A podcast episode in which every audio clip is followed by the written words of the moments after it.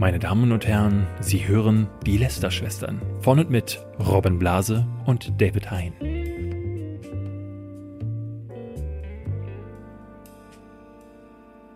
Aber eigentlich erzähle ich hier nur Bullshit.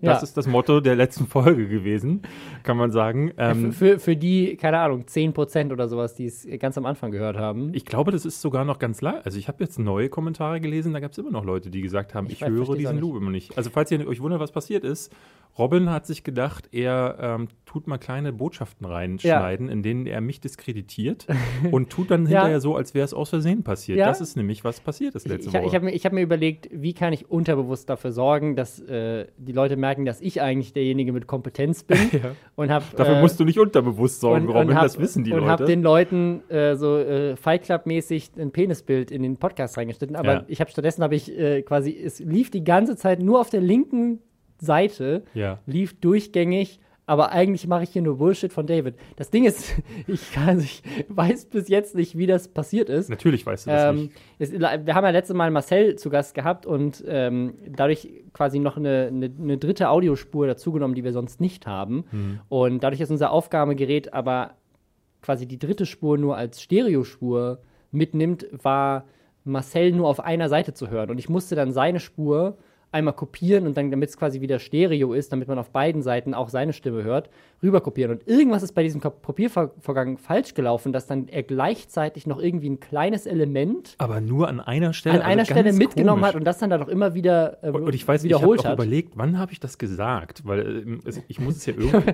Ich habe mich irgendwie so heimlich irgendwann mal aufgenommen und das da drunter geschnitten. ja. Also Ähm, generell war das ja. eine, eine Folge. Ich hatte vorher äh, tatsächlich die Befürchtung, dass die Leute eher sagen werden: so, äh, Was habt ihr denn ja. da eingeladen? Marcel Scorpion, von dem will ich nichts wissen. Nur Und positive Kommentare. Nur positiv. Das war Ja. das beste Feedback, was wir seit langem bekommen haben. Und es äh, viele vor allen Dingen auch, die geschrieben haben, also erst hatte ich einen, ne, ich hatte erst Vorurteile und hinterher habe ich jetzt gedacht, so, ey, der Typ, der ist ja eigentlich doch ganz cool, zumindest wie er damit umgeht. Ähm, und das muss man ihm lassen. Also ähm, auch nochmal, wir hatten es in der Folge schon gesagt, großer Respekt äh, an, daran, dass Marcel sich da dazu wirklich auch äh, pf, herabgelassen hat, will ich gar nicht sagen, aber es, ist, äh, äh, er musste ja irgendwie auch davon ausgehen. Und er sagte auch, er hatte sich schon gedacht, dass wir Ja. nicht einfach mit ihm über die Themen reden, sondern dass wir ihn schon auch löchern werden mit Fragen. Und dafür äh, Kudos. Ja, dass Marcel uns einfach so proaktiv angeschrieben hat und einfach gesagt hat, hey, ich würde mal gerne was mit euch machen. Das passt eigentlich sehr gut zu Hashtag Werbung, dem Sponsor der heutigen Folge. Das ist nämlich LinkedIn.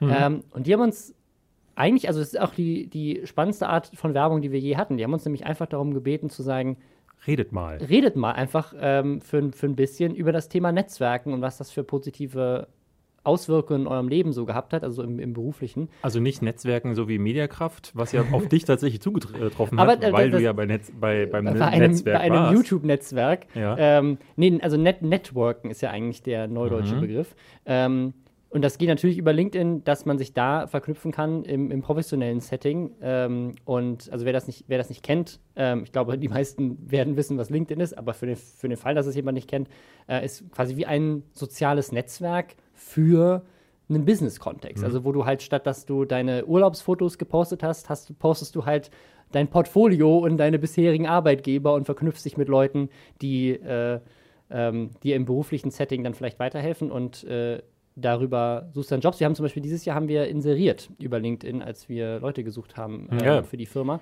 Ja, Ähm, und- also da gibt es auch, gibt's auch Jobs quasi, ja. Wir wurden jetzt gefragt, erzählt doch mal, was, was Networking oder Netzwerken euch in eurer Karriere bedeutet hat oder wie, wie weit es euch gebracht hat. Und ich dachte so, ja, alles. Also ich meine, es ist meistens, Nichts. ich glaube, in der, Was wir machen, hat, äh, würde existieren ohne Networking. also sicherlich ist es ähm, nicht in jeder Branche so, aber gerade in der Medienbranche, ich glaube, es gibt keine andere, Ja. wo es so wichtig ist, Leute zu kennen, aber auch kennenzulernen und sich dann auszutauschen. Ich glaube, es ist in jeder Branche wichtig. Wir, wissen es nur, weil wir halt in der Branche arbeiten, dass es hier auch besonders wichtig ist. Ja.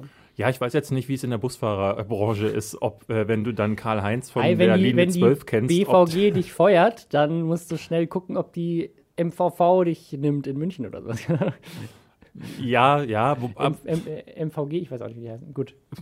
MVV glaube ich sogar, ja. Aber Ja. ich glaube, du bleibst ja dann, du bleibst ja dann in dem gleichen Segment, dadurch, dass das Mediending so breit gefächert ist. Und wenn ich mir meine äh, Karriere quasi Ja, jetzt erzähl mal deine angucke, Karriere. Wie, wie, wie ist das abgelaufen? Ich war erst Online-Redakteur, dann war ich plötzlich ähm, war ich hinter der Kamera, dann vor der Kamera oder eigentlich erst vor der Kamera, dann hinter der Kamera. Jetzt sitze ich hinter einem Mikrofon. Also es gibt so viele äh, Sachen, die ich da in diesem Bereich schon gemacht habe, auch Moderator und ähm, wurde quasi einmal durchgereicht, weil ähm, immer wieder das auch passierte, dass ich Menschen kennenlernte, die äh, was Spannendes gemacht haben. Also ich kann zum Beispiel mal die Geschichte erzählen. Ähm, wie ich Fabian Siegesmund kennengelernt habe und wie ich dann da zum Beispiel dazu kam, ähm, dass, dann, dass ich dann einen eigenen Kanal und so gemacht habe, weil äh, den habe ich kennengelernt, da war ich bei Giga noch und da hatte mich, ähm, da, er war bei High Five, das war deren YouTube-Kanal von der GameStar. Er war ja schon als GameStar-Redakteur mhm. bekannt. Ich war auch Fan ich, ich, äh, der GameStar. Nicht so von Fabian Siegesmund, muss ich ganz offen sagen, weil der hat nur Shooter getestet und Shooter fand ich immer blöde. ähm, aber war natürlich, war mir ein Begriff. So, und dadurch, dass ich immer auch selber Zeitungsredakteur sei, früher werden wollte, dachte ich so, habe ich schon auch aufgeschaut zu den Leuten da, die es geschafft hatten. Ähm, und Fabian äh, und die äh, Nino und so, die hatten mich eingeladen zu High Five und darüber hinaus habe ich ihn kennengelernt und wir haben uns in so einer Skype-Gruppe dann organisiert, weil ich war damals zu dem Zeitpunkt, hatte ich schon dich kennengelernt mhm. über Mediakraft und wir hatten über Mediakraft hatten wir ganz viele Tipps bekommen, wie man den Kanal ja. pusht.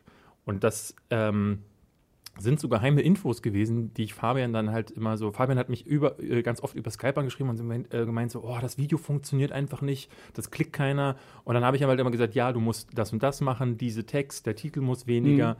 Also im Grunde nur die Dinge, die, die ihr mir vorher gesagt hattet. Und darüber hinaus hat sich so eine so eine Partnerschaft entwickelt und ähm, wir sind dann zum Webvideopreis äh, gegangen in dem Jahr, also dem wir beide, nee, es war noch mal ein Jahr früher. Ja, war vorher, es war ein Jahr früher. Da hatte das Mir Miriam Pielhau, die ehemalige Giga-Moderatorin, äh, moderiert. Da war ich, glaube ich, noch gar nicht. Da, da, warst da, du, glaube ich, noch war gar ich gar nicht beim Webvideopreis in dem Jahr, ja. Ähm, da hatte, da war ich mit Ben Jaworski da, weil der, ich war in seiner Entourage quasi. Ben Jaworski hat gesagt, ey, ich bin nominiert, wir fahren da jetzt alle hin. Und ich dachte, ja, geil.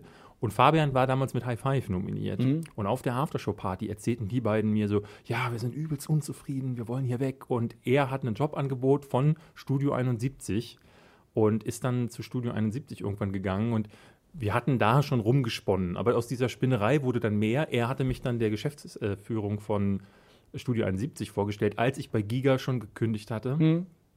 Und das war so ein furchtbares Bewerbungsgespräch dass die, ähm, die Human Relations Dame, die da saß, äh, in der Firma hat verlautbaren lassen, dass, nie, nie, dass sie nie wieder mit David Hein zusammenarbeiten, weil ich habe den Chef von Studio 71 beleidigt, weil ich sagte so, ich sagte so, ähm, also wer, sie hatten mir, ich meinte so, nach diesem ganzen Vorstellungsgespräch sagte ich irgendwann, ja, sag mal, äh, ihr erzählt mir jetzt die ganze Zeit, ihr seid das, ihr werdet das krasseste Netzwerk von allen. Aber das erzählt mir ja jeder. Also, ihr sagt mir doch mal bitte, was ist denn euer, was, was ist eure Idee?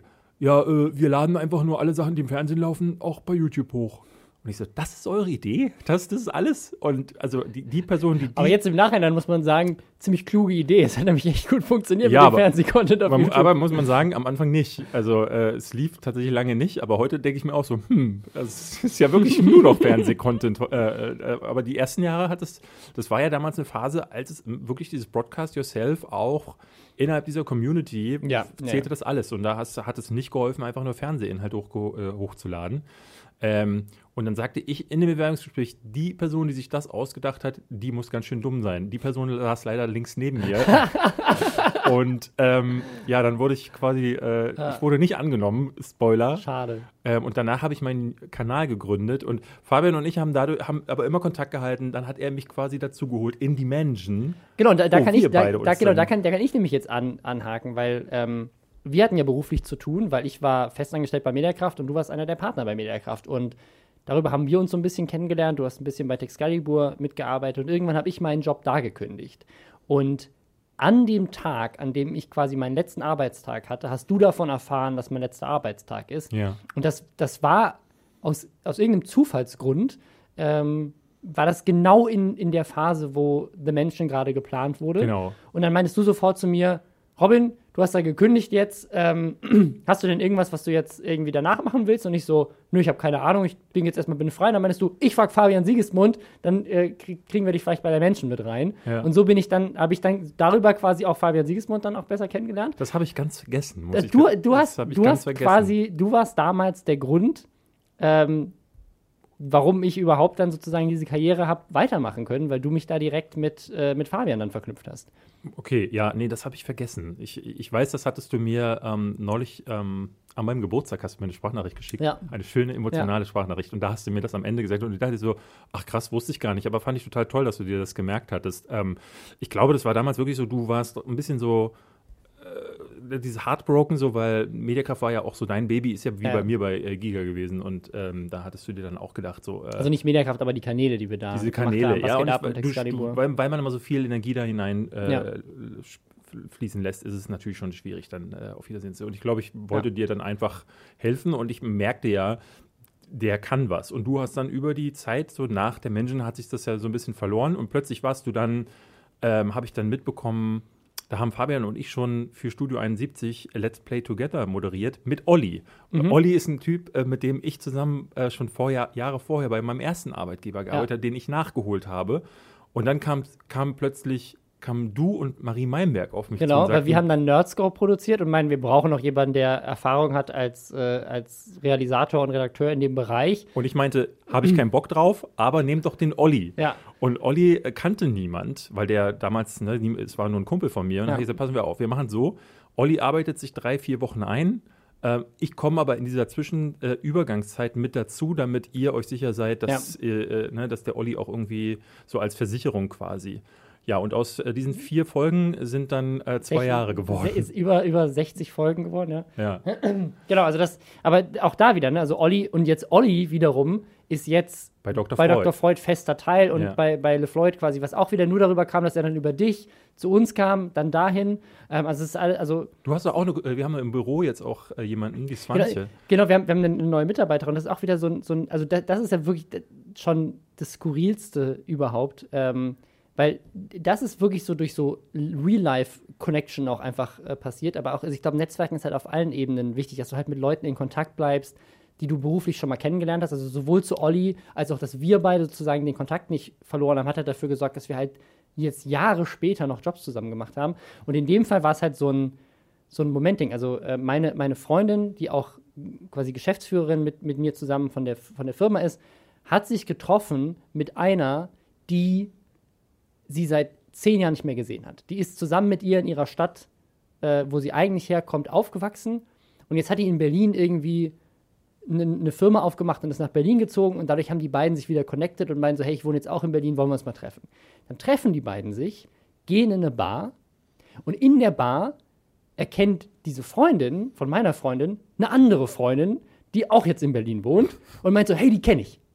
Und deren Freundin äh, war äh, die, die Swantje, die wir jetzt angestellt haben. Ähm, und die beiden haben sich halt dann, haben sich halt dann quasi einfach da unterhalten und fanden sich lustig und dann fragen sie, was machst du denn? Ja, ich bin Realisatorin, ich mache, ich bin Redakteurin, ich arbeite so, hey, ich habe eine Produktionsfirma. Bam. Also wirklich nur so durch ein Bargespräch. Ge- Durch eine Bar, weil halt, weil halt die Freundin von einer Freundin, die sie vor 15 ist ja Jahren geil. hatten. Und das, so, so bin ich ja damals überhaupt auch zu Mediakraft gekommen. Also die Geschichte habe ich, hab ich auch schon ein paar Mal erzählt. Ich habe mal in Amerika gearbeitet. Nein. Bei, bei Philip DeFranco, aber die, aber die Story, wie ich damals zu Bei Mediakraft, Philipp DiFranco. die, die Story, wie ich zu Mediakraft kam, war, ich habe halt, ich war bei Philip DeFranco in, in, in ein, zwei Videos zu sehen. ja. Und der Bruder von einem Mädchen, das im Konfirmationsunterricht bei mir war, Ja. in Bayern, ähm, der wollte was mit Film machen. Und wir hatten uns irgendwann mal geedit, so, einfach so halt hinzugefügt, wie man das so macht, äh, weil er halt auch wissen wollte, so, was machst du denn da so in L.A., ich möchte auch in die Richtung was studieren. Kannst du mal, ich kannte den persönlich gar nicht, sondern seine Schwester hatte uns quasi so connected, dass wir uns halt mal connecten, dass wir drüber reden. Und dann hatte, hat er halt so meine Social Media Profile und so weiter, hat er halt so. dann quasi äh, auf dem Schirm gehabt und wir haben uns halt, ich glaube, ein, zwei Mal haben wir, haben wir uns irgendwie Nachrichten hin und her geschrieben. So, und dann bin ich halt in diesem Video von Philip DeFranco und er hat das gesehen, weil er selber Fan war, der war und er schreibt mich an und meint so, hey Robin, Stimmt, das hast du mir schon mal erzählt. ich habe dich ja. gerade in diesem Video gesehen, what the fuck, was machst du Ja. da? Und, dadurch ist es dann weiter. Genau, und, und dann meinte ich ja, wie- wieso, was machst du in die Richtung? Und dann meinte er so, ja, weil ich in die Richtung Film gehen wollte, habe ich hier bei so einem neuen Startup angefangen, das heißt Mediakraft. Stellt sich raus, der Bruder von diesem Mädchen aus dem Konfer der mich einfach mal geaddet hat, weil er sich auch für, für Film interessiert hat, Ja. war der zweite Mitarbeiter, den Mediakraft je angestellt hat. Weil Mediakraft lustigerweise in dem Nachbarort Ah, in Bayern gegründet wurde, wo wir beide da gewohnt haben und diesen Konfirmationsunterricht Okay, dann habe ich auch noch eine. Ähm, äh, bei Giga, äh, bei Gamona, meinem ersten Arbeitgeber, wo ich leitender Redakteur drei Jahre war, da hatten wir jemanden eingestellt irgendwann als Praktikanten. Das, sind, das ist wirklich so eine typische Praktikantendurchlaufmaschinerie gewesen. Äh, nach einem halben Jahr hat man dann gesagt, hey, ähm, wir können dich leider nicht festanstellen. Und dann hat aber schon die nächste Riege an Praktikanten an der Tür gewartet, um äh, sich da auf die Stühle zu setzen. Das war der Tom.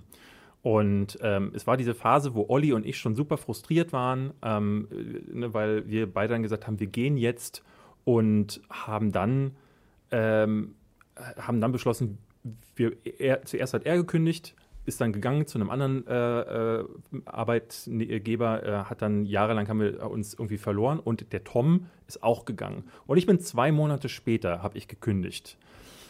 Ähm, und habe dann so eine Übergangsphase gehabt, wo ich einen Monat lang arbeitslos war, weil ich erstmal Pause machen wollte, aber auch erst gucken wollte, wo gehst du denn als nächstes hin? Und dann habe ich einen Arbeitgeber gefunden, ähm, die dann Giga quasi gekauft haben.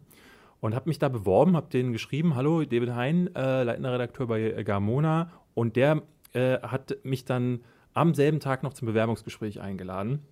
Und die Geschichte, die ich dann gehört habe, die super witzig war, war, ich komme in dieses Gebäude, da sitzt da der Tom. Und äh, dann haben sie mir die Geschichte erzählt, der Chef kam so rein ins Büro mit dem einzigen, den er bis zu dem Zeitpunkt eingestellt hatte, nämlich dem Tom, und sagte, sag mal, hast du schon mal von dem Namen David Hein gehört? Der hat sich hier gerade beworben. Und der meinte, ja, das war mein Chef bei dem anderen Arbeitgeber, wo ich gerade weg bin. Und dann sagte der, ja, wie ist der? Der ist cool.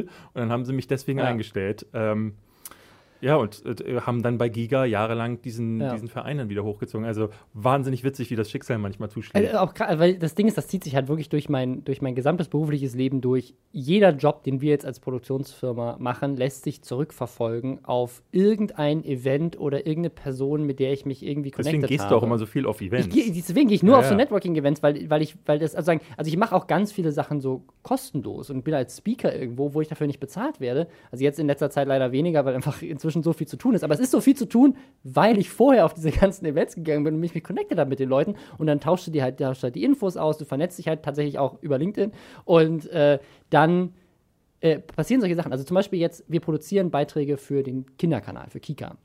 Ähm, das machen wir Weil du ein Kind hast. Nee. Also diese Produktion ist zustande gekommen, weil der Tim, der das Moder Format moderiert, für den wir das produzieren, der hatte auch mal einen YouTube-Kanal. Und den habe ich kennengelernt bei einem Event, wo ich eigentlich dachte, so, was mache ich hier eigentlich? Weil das bringt mir gerade gar nichts. Da ging es darum, für eine andere Produktionsfirma, die hat einfach irgendwie, da, da ist noch ist Jahre her, da hatte ich selber noch keine, äh, YouTuber eingeladen hat quasi und dann so eine quasi so eine unbezahlte Brainstorming-Session gemacht hat, wo wir gemeinsam uns Ideen ausdenken sollten für Ideen, die sie dann wieder weiterverkaufen Ja, wollten. da wurde ich auch oft, Ähm, so eingeladen. Und ich habe sowas immer abgesagt, deswegen ähm, Ja? habe ich heute keine Kontakte. Und, und ich bin halt da hingegangen, wir haben ein paar coole Sachen, äh, ne, und der, der Tim und ich haben uns da halt gut verstanden, haben uns, haben uns verknüpft, haben dann auch eigentlich relativ wenig Kontakt gehabt, bis eines Tages er mitbekommen hat, ich habe eine Produktionsfirma gegründet und er inzwischen Moderator beim Kika ist und die hatten gerade die Suche nach einer Produktionsfirma und meinte dann, hey, ich verknüpfe dich mit der Redakteurin, guck doch mal, ob das funktioniert. Bam, seit jetzt produzieren wir seit zwei Jahren äh, für den Kinder. Kinderkanal Beiträge. Also so, falls- es ist halt einfach so krass. Falls ihr auch solche Bam-Momente kennt aus eurem eigenen Leben oder vielleicht aus eurem Umfeld, dann könnt ihr uns die gerne schreiben. Genau, und zwar unter dem Hashtag verlinkt dich auf Twitter oder ihr macht das im Subreddit oder ihr schickt uns Instagram-DMs, denn ähm, also auch nicht nur die Stories, sondern vielleicht auch einfach Fragen, die ihr habt zum Thema Networking, weil ich glaube, das ist so eine Sache, die also viele, die beruflich anfangen oder jetzt gerade gegen Ende des Jahres wollen sich auch mal viele Leute, glaube ich, umorientieren und so. Ähm, also wenn ihr in die, wenn ihr in die Richtung irgendwie mal was, was wissen wollt, wie gesagt, wir machen das schon sehr lange und bei uns ist, äh, ist viel in die Richtung entstanden. Also wenn ihr Fragen zum beruflichen Netzwerken habt, wie man damit anfängt, wie das alles funktioniert, wie man das am besten macht, ähm, dann stellt uns gerne diese Fragen oder schickt uns auch irgendwelche Anekdoten, äh, lustige Stories, denn wir werden nächste Woche zusätzlich zur normalen Lästerschwestern-Folge einen exklusiven Podcast für LinkedIn machen, wo wir die Fragen beantworten, wo wir vielleicht auch noch ein paar weitere Stories von uns teilen, weil wir haben eigentlich noch 20 weitere bestimmt zu erzählen. Ähm, ja, also ich hoffe, äh, dass der eine oder andere vielleicht da auch was mitnimmt, ähm, beruflich. Ähm, genau, und ansonsten schickt uns eure Fragen. Wir kommen zum ersten Thema. Und äh, das ist eins, da habe ich gestern Abend von erfahren. Da habe ich eine Nachricht bekommen von einer gemeinsamen Freundin von uns beiden. Und die ist äh, in, auf Twitter in so einer Bubble drin. Sie ist Feministin und sie ist in so einer Bubble, das sagt sie selber immer, die äh, aus Feministinnen besteht, aber auch viel aus diesen ähm, sehr radikalen Feministinnen. Ähm, zum Teil, weil sie irgendwie sagt, weil weil sie die Standpunkte zum, äh, immer wieder auch äh, ne, unter viel Hate, der dann auch oft dann durchkommt, kann sie die Standpunkte zumindest ähm, herauslesen und teilt die dann auch. Ähm, andererseits aber auch, um sich so ein bisschen darüber zu belustigen, was da zum Teil auch in dieser Bubble, weil die sich wohl gegenseitig auch immer wieder an den Hals gehen. Ähm, und sie meinte, was sie gesehen hat, ist, dass Rezo wohl jetzt einen Shitstorm bekommt. Und ich hatte, ich habe nichts davon mitbekommen, bin bei Rezo raufgegangen und sah dann, dass er so mit so zwei, drei Tweets und Antworten dann schon mit Leuten hin und her schrieb. Und die waren alle von mir selbst geblockt. Und da wusste ich, oh je, er ist in diese Bubble hineingeraten, äh, die, von denen, der ich jetzt mittlerweile sogar einen Namen weiß. Ich habe dann mal geschaut, was ist eigentlich der Auslöser gewesen. Und es ging wohl im Kern darum, dass ähm, Rezo vor zwei, drei Tagen mit Julian Bam und Tuddle zusammen ein Video gemacht hat. Das hieß Kiss Mary Kill. Also der Fortschritt da schon mal, es ist nicht mehr Fuck Mary Kill, sondern nur Kiss Mary Kill. Aber wahrscheinlich aus, auch aus Algorithmusgründen und Werbefreundlichkeitsgründen. Kann sein, ja. Also sie sagen im Video auch immer wieder, ich würde die flachlegen oder die würde ich auch ficken und so Sachen. Ach so, okay, also aber nur im Titel wahrscheinlich dann nicht, weil im Titel, das ja. ist halt, da wird halt schnell, ja. schneller erkannt, aber gut. Und ähm, es gab dann äh, auf Twitter mehrere, die sich dann natürlich hauptsächlich über dieses äh, Format aufgeregt hatten, aber explizit auch über so Stellen wie, ähm, es gibt eine, eine Sache, da geht es um Bibi. Mhm. Und dann sagt, ich glaube, Rezo wird gefragt, wen er dann töten würde. Er meinte so, nee, also Bibi kann er nicht töten, die ist ja schwanger. Und dann sagt Taddle, ähm, haha, Double Kill. Und äh, lacht, alle lachen. So, und das war dann so ein großer, äh, großer Aufreger, der gestern Abend. Also ein großer Aufreger unter einer Gruppe von ein paar Twitter-Usern. Ge genau, gestern ja. Abend. So, und, und also es hört sich gerade so an, als hätten hunderte Leute hätten. Ja, warte mal ab. Heute Morgen bin ich aufgewacht und dann war es genau so. Rezo ist, also das, der Hashtag Rezo ist mhm. auf Platz 1 in den Twitter-Trends gewesen. Ach krass, ja. ich, ich habe es nur gestern Abend mitbekommen. Ja, das, nee, weil heute du mir gestern Abend geschickt hast, aber als heute Morgen nochmal irgendwie größer geworden ist, habe ich Heute Morgen ist es nicht nur größer geworden, sondern es ist, äh, wird mittlerweile überall besprochen und tatsächlich auch klassische Medien haben jetzt schon die ersten Artikel geschrieben. Ja gut, sobald der Name Rezo irgendwo drin ja, steht, genau. ist es ja auch... Die, äh, jetzt hat Rezo sich äh, im Ton vergriffen oder äh, dieses Video von Rezo finden nicht alle zum Lachen. Und es hat sich mittlerweile in eine Richtung entwickelt, wo ähm, also ne, ich habe versucht, mich ein bisschen reinzulesen, ja. aber es ist fast unmöglich gewesen, weil äh, äh es ganz schlimmes äh, Schmierentheater ist, auch viel, viel auch wirklich Schmutz umherwerfen. Ähm, im Kern kann man sagen. Also ich will erstmal erstmal überhaupt die Frage vielleicht klären, worüber und in welcher Art haben sich die Leute denn überhaupt aufgeregt? Denn, also was. Also, was ihm vorgeworfen wird, er sei misogyn. Ähm, und ich muss sagen, ähm, also den, den Punkt, den, den viele bei, was jetzt gerade passiert ist, dass die eine Seite ähm, auf ihn eindrischt. Also es ist so ein, es sind so verschiedenste Lager, die da gerade aufeinander prallen. Gestern Abend war es noch ähm, Rezo mit äh, einer Redelsführerin, die Dame heißt auf Twitter keine Parolen, ist von mir geblockt, weil sie zu der sogenannten Pomo-Twitter-Bubble gehört. Ich habe diesen Namen noch nie gehört, aber ich habe heute erfahren, dass es dieses Wort gibt. Das nennt äh, Pomo steht für postmodern und ist vergleichbar mit Sift-Twitter. Das kennst du vielleicht. Das ist so diese ähm, so ein bisschen eher rechtere Bubble, die sich ähm, ganz besonders gern an äh, Drachenlord äh, vergriffen hat. Und die, diese Bubble wiederum ist so eine radikale linke Bubble, ähm, in der sich alle zusammenfinden, die so radikal feministisch sind oder auch antirassistisch und ähm, üblicherweise sich dadurch auszeichnen, dass überhaupt kein Gespräch mit ihnen möglich ist, sondern auch direkt auf, häufig mit ähm, Beleidigungen losgelegt wird. Also da wird das Gespräch schon, der Diskurs, wenn man überhaupt einführen äh, möchte, wird schon begonnen mit äh, haha, lol, du Vollidiot und so. Und auch Also diese Bubble schlug auf ihn ein. Dann kam jetzt dann äh, heute Morgen ähm, Rezo, Rezos Kumpels dazu. Also Iblali hatte sich dazu geäußert. Herr Newstime hat ein Video dazu gemacht, die natürlich alle auch zum Teil sehr unreflektiert sich ähm, auf Rezos Seite stellten.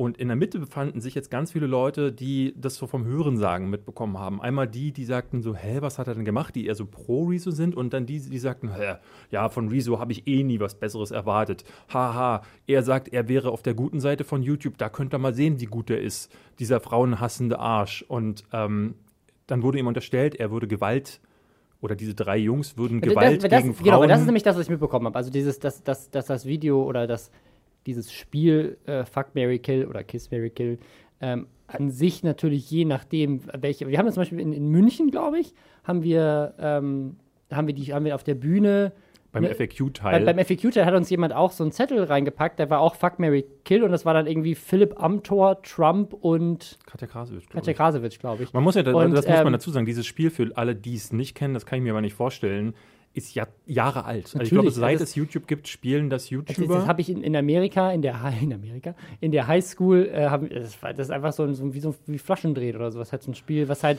was du natürlich, also, also, sagen, also das ich, ist die, ich das, das so anders, die Comedy-Variante, die so ein bisschen weitergezogen wird. Aber also, in, in, also ich in Amerika in der Highschool, in Amerika ist das glaube ich noch ein bisschen verbreiteter, da hast du das tatsächlich eher gespielt, nicht mit irgendwelchen Promis auch, aber äh, tatsächlich auch einfach mit Leuten, die anwesend waren. Genau, die anwesend waren oder die oder mit mit ähm, mit, äh, ne, also hier der, der süße Jonathan aus der 3B, ne, mhm. würdest du, ne, also das, das ist wie so ein, das ist halt so ein typisches Kinderspiel und natürlich hat das auch, also da kann man, also natürlich hat das auch gerade bei anwesenden Leuten, äh, vielleicht äh, bei dem oder anderen einen kleinen Mobbing-Faktor, wenn, du, wenn der ganze Zeit hab, irgendjemand ja. ge gekillt wird. Also ich habe gestern ähm, Rezo eine Sprachnachricht gestern Abend noch geschickt, weil ich, äh, als ich das gesehen habe, sofort gewusst habe, okay, ich sah schon, er hat versucht zu kommunizieren und es war halt unmöglich, ähm, weil er auf eine Wand gestoßen ist. Ähm, wobei er auch Fehler gemacht hat, das, da kommen wir gleich dazu, aber ähm, er stoß, stieß auf eine Wand, wo ich dann ihm eine Sprachnachricht geschickt habe, nur um dir quasi schon mal den Wind aus den Segeln zu nehmen. Du triffst da gerade auf eine Bubble, die will, also du brauchst dir dieses, dieses, diesen Gesprächsversuch, klemm dir den. Die wollen nicht reden. Die wollen, dass du dich groß entschuldigst, die wollen ähm, dir Beleidigungen an den Kopf, äh, Kopf hauen und für die bist du ein weißer, privilegierter Mann und sonst nichts. Du hast, da hast du das Recht äh, ähm, äh, quasi auch schon, weil also du ja sonst, merkt, du David, hast ja David sonst, hat schon einige du hast ja sonst vorbelastete Begegnungen. Ja, hatte ich ja, aber ich, äh, ich, ich, noch nicht, deswegen kann ich jetzt so wenig aber sagen. Aber Gronk und Stay hatten zum Beispiel auch schon ihren Teil abbekommen.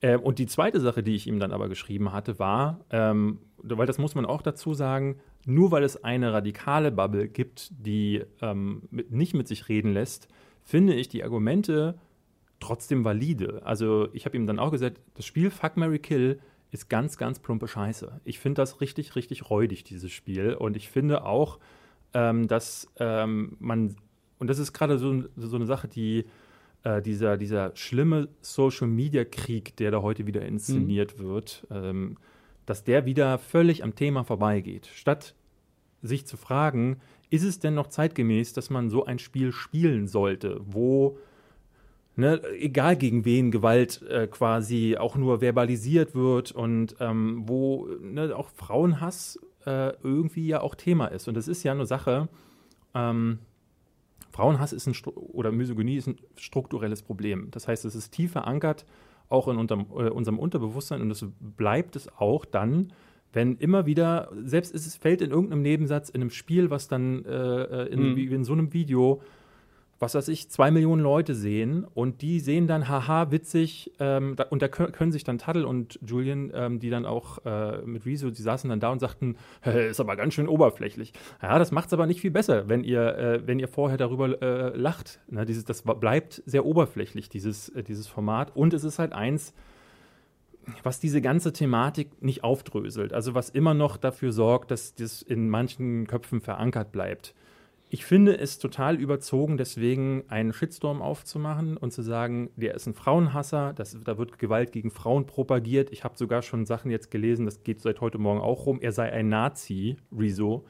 Habe ich überhaupt nicht verstanden, woher das kam, wollte ich aber auch nicht nachgraben. Ich glaube, da wird dann einfach, da werden Dinge gerne vermischt. Noch mal einfach Ja, auch irgendwie einfach dann, wie du schon meintest, da wird halt einfach dann mit, mit Beleidigungen in Anführungszeichen Genau. geschmissen und dann wird halt sozusagen Nazi eher so als, äh, als Vorwurf quasi einfach, um, um noch mehr irgendwie Genau, was, aber was, was dann passiert ist, dass die andere, die Gegenseite, in so eine Standard-Defensivhaltung verhält- verfällt. Und äh, Rezo und Co. eher damit beschäftigt sind, zu sagen, so, ja, aber Moment mal, statt ähm, sich dem Kern des Mhm. Problem, Problems äh, zu nähern. Und der sollte eigentlich sein, ähm, und das, das würde ich mir tatsächlich wünschen von, von, von Rezo, weil ähm, er ist und bleibt einer der Guten, finde ich. Der hat ja gute Absichten und ähm, dass er vielleicht versteht, dass man, dass sowas eben vielleicht Haben kein wir- cooles Video Haben wir ist. wieder das vom letzten Mal äh, von wegen. gute und böse Seite. Gute, ja, ja, und auch diese Absichten. es gab- also es quasi gab ja sagen, Leute, wir, wir kennen ihn, deswegen sagen wir, seine Absichten sind, sind gut. aber ganz viele ähm, Leute haben jetzt geschrieben, guck mal, ja, mit der CDU wollte er Leuten helfen, aber da seht ihr ja sein guter Kern, wo der liegt, nämlich nirgends, er ist gar kein guter. Aber um es noch, also um's noch mal runterzubrechen. Also ich, ich finde ein Argument zu sagen,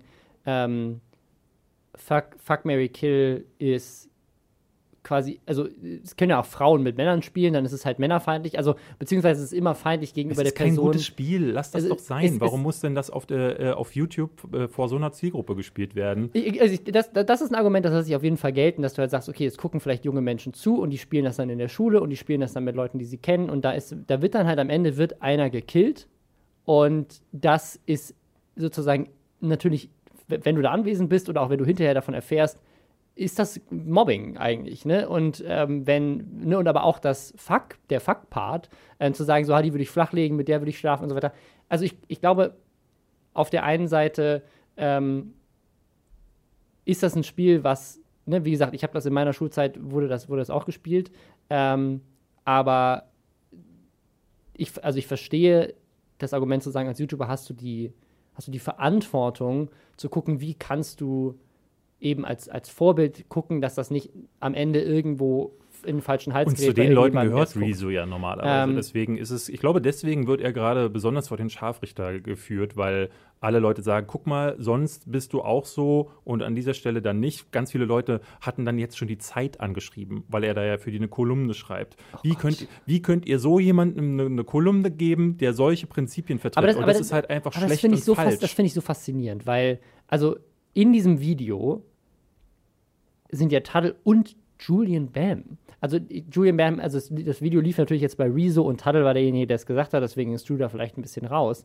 Aber ich finde das so faszinierend, weil ich sozusagen jetzt mal völlig weg vom Thema, ähm, finde ich so faszinierend, wie sich, also wie diese Dynamik auf Social Media funktioniert, dass Rezo als Person dieses Jahr so relevant geworden ist, dass sozusagen alle jetzt hingehen und sagen, so das Video lief bei dem und der hat dieses, der hat dieses hochgeladen. So, als wolle man ihn jetzt von seinem. Thron Genau, herunterstürzen Genau, also, müssen. deswegen- also weil wenn, wenn, also gehen wir mal, gehen wir mal zurück quasi vor das CDU-Video und Rezo hätte ein Fuck Mary Kill-Video gemacht, das hätte wahrscheinlich genauso viele Views gemacht wie jetzt auch, weil also der Kanal ist zwar gewachsen seitdem, aber der ist jetzt nicht unbedingt wegen dem CDU-Video Ach, du brauchst so doch nur Fuck, Mary. Kill zu Google, äh, zu YouTube. Tausend Und du YouTuber. hast pro Tag mindestens zehn neue Videos, Ähm, da, äh, die das bringen. Also, das soll es nicht entschuldigen. Ich finde nur, es ist super skurril, dass Nee, genau, da, das ist völlig weg vom Thema. Ich finde es einfach nur spannend, dass sozusagen es, es, es wirkt so, als, als, genau wie du meinst, sozusagen, er ist jetzt ganz oben und deswegen muss man bei ihm jetzt, also auch sowas wie die Zeit anschreiben und so Ja. weiter. Ähm, also ich weiß nicht, ob das dann, ob das dann CDU-Fans sind, die sagen, so jetzt zerstören wir ihn zurück oder, oder was da Ich der- verstehe ich verstehe auch nicht, ist, warum kein gesunder Diskurs möglich ist. Warum kann man den nicht vernünftig anschreiben? Weil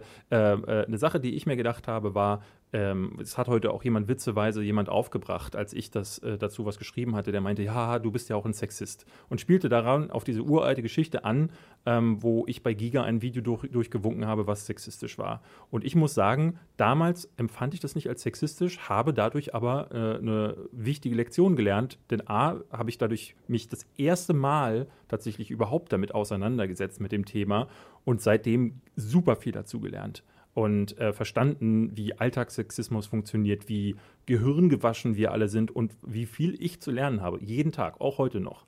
Und so geht das uns allen. Und ähm, Rezo ist jetzt in einem Alter, wie ich es war, wo ich dieses Video damals durchgewunken habe. Und ich kann heute sagen, ähm, äh, ne, also diesen Shitstorm damals hätte ich mir äh, gerne gespart, weil er auch, auch da, ne, haben wir auch gesagt, so ey, an, anhand dieses Videos das jetzt festzumachen. Aber auf der anderen Seite ist es ein Punkt gewesen, wodurch ich lernen konnte. Ähm, aber ich hätte mir schon gewünscht, dass jemand mir das auf eine andere Art und Weise erklärt hatte. Und jetzt äh, auf ihn zuzugehen, zu sagen, ja, der, guck mal, der ist ja ein Frauenhasser und dass man seine Karriere quasi beenden will.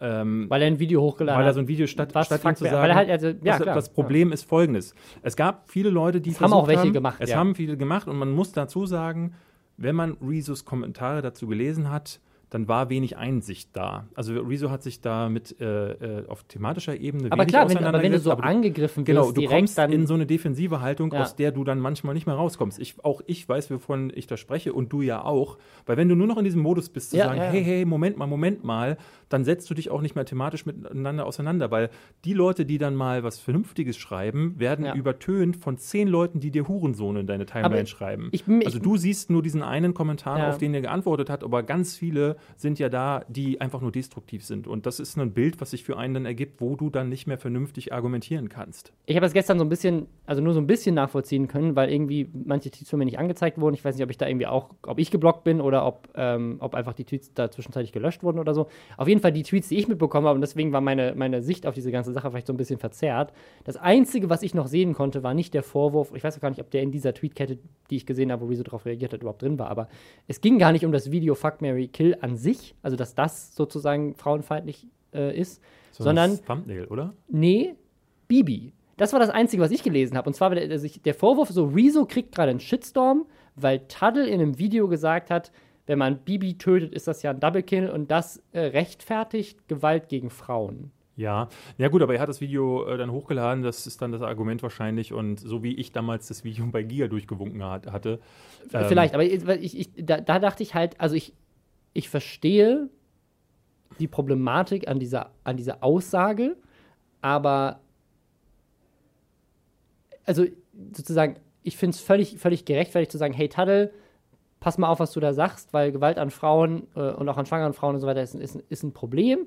Aber in dem Kontext von diesem Spiel und so weiter, glaube ich, also ist, ist immer so ein bisschen diese, diese Frage sozusagen, wie viel so Alltagssexismus oder sozusagen Alltags Zeug wird quasi toleriert, in dem in so einem spielerischen Kontext sowas passiert und inwiefern rechtfertigt das dann sozusagen, jetzt zerstören wir deine Karriere glaub, im Gegenzug. Ja. Also, weil also ich bin, ich, bin, ich bin voll dabei, dass man sagen kann, jeder YouTuber, wir beide auch, können sicherlich mehr darauf achten, was wir sagen, wie wir es formulieren und auch jeder andere, der keine Reichweite hat, kann da im Alltag genauso drauf achten, denn, ähm, wie du ja vorhin schon gesagt hast, es gibt sicherlich viele gesellschaftliche Probleme, die einfach daran liegen, dass wir festgefahren sind in der Art und Weise, wie wir machen. Und es gab jetzt gerade wieder die Diskussion mit dem Schokokuss.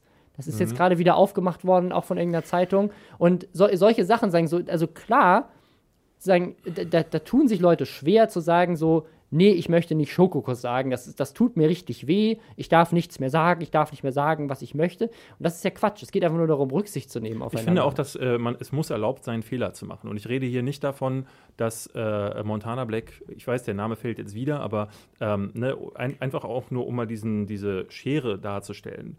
Weil zudem könnte man ja eigentlich auch sagen, ja, der Montana darf ja auch Fehler machen. Aber Montana macht Fehler, die auf einer ganz anderen Ebene liegen, wie ja. zum Beispiel in einem Video, wo drei Jungs vor sich hin lachen, ähm, wo ich finde, dass man eben dahinter auch sagen kann, ey, äh, es gibt mehrere Möglichkeiten, damit umzugehen, denen das irgendwie zu sagen, aber auch äh, ein Rezo könnte ja jetzt, wenn er zum Beispiel jetzt ein Video machen würde, wo er klar sich zum Beispiel distanziert, mhm. das ist ja eine Sache, die man sich von PewDiePie bei dieser rechten Thematik gewünscht hat, dass er einfach sagt so, hey du, äh, äh, Leute, hier, äh, Gewalt gegen Frauen ist nicht cool. Jetzt am Montag war ja zum Beispiel ähm, äh, Anti-Gewalt gegen Frauentag oder so, oder die, äh, ist irgendwie der offizielle Tag, um darauf aufmerksam zu machen. Off offensichtlich, der, der offizielle Titel ist wahrscheinlich genau das, ja.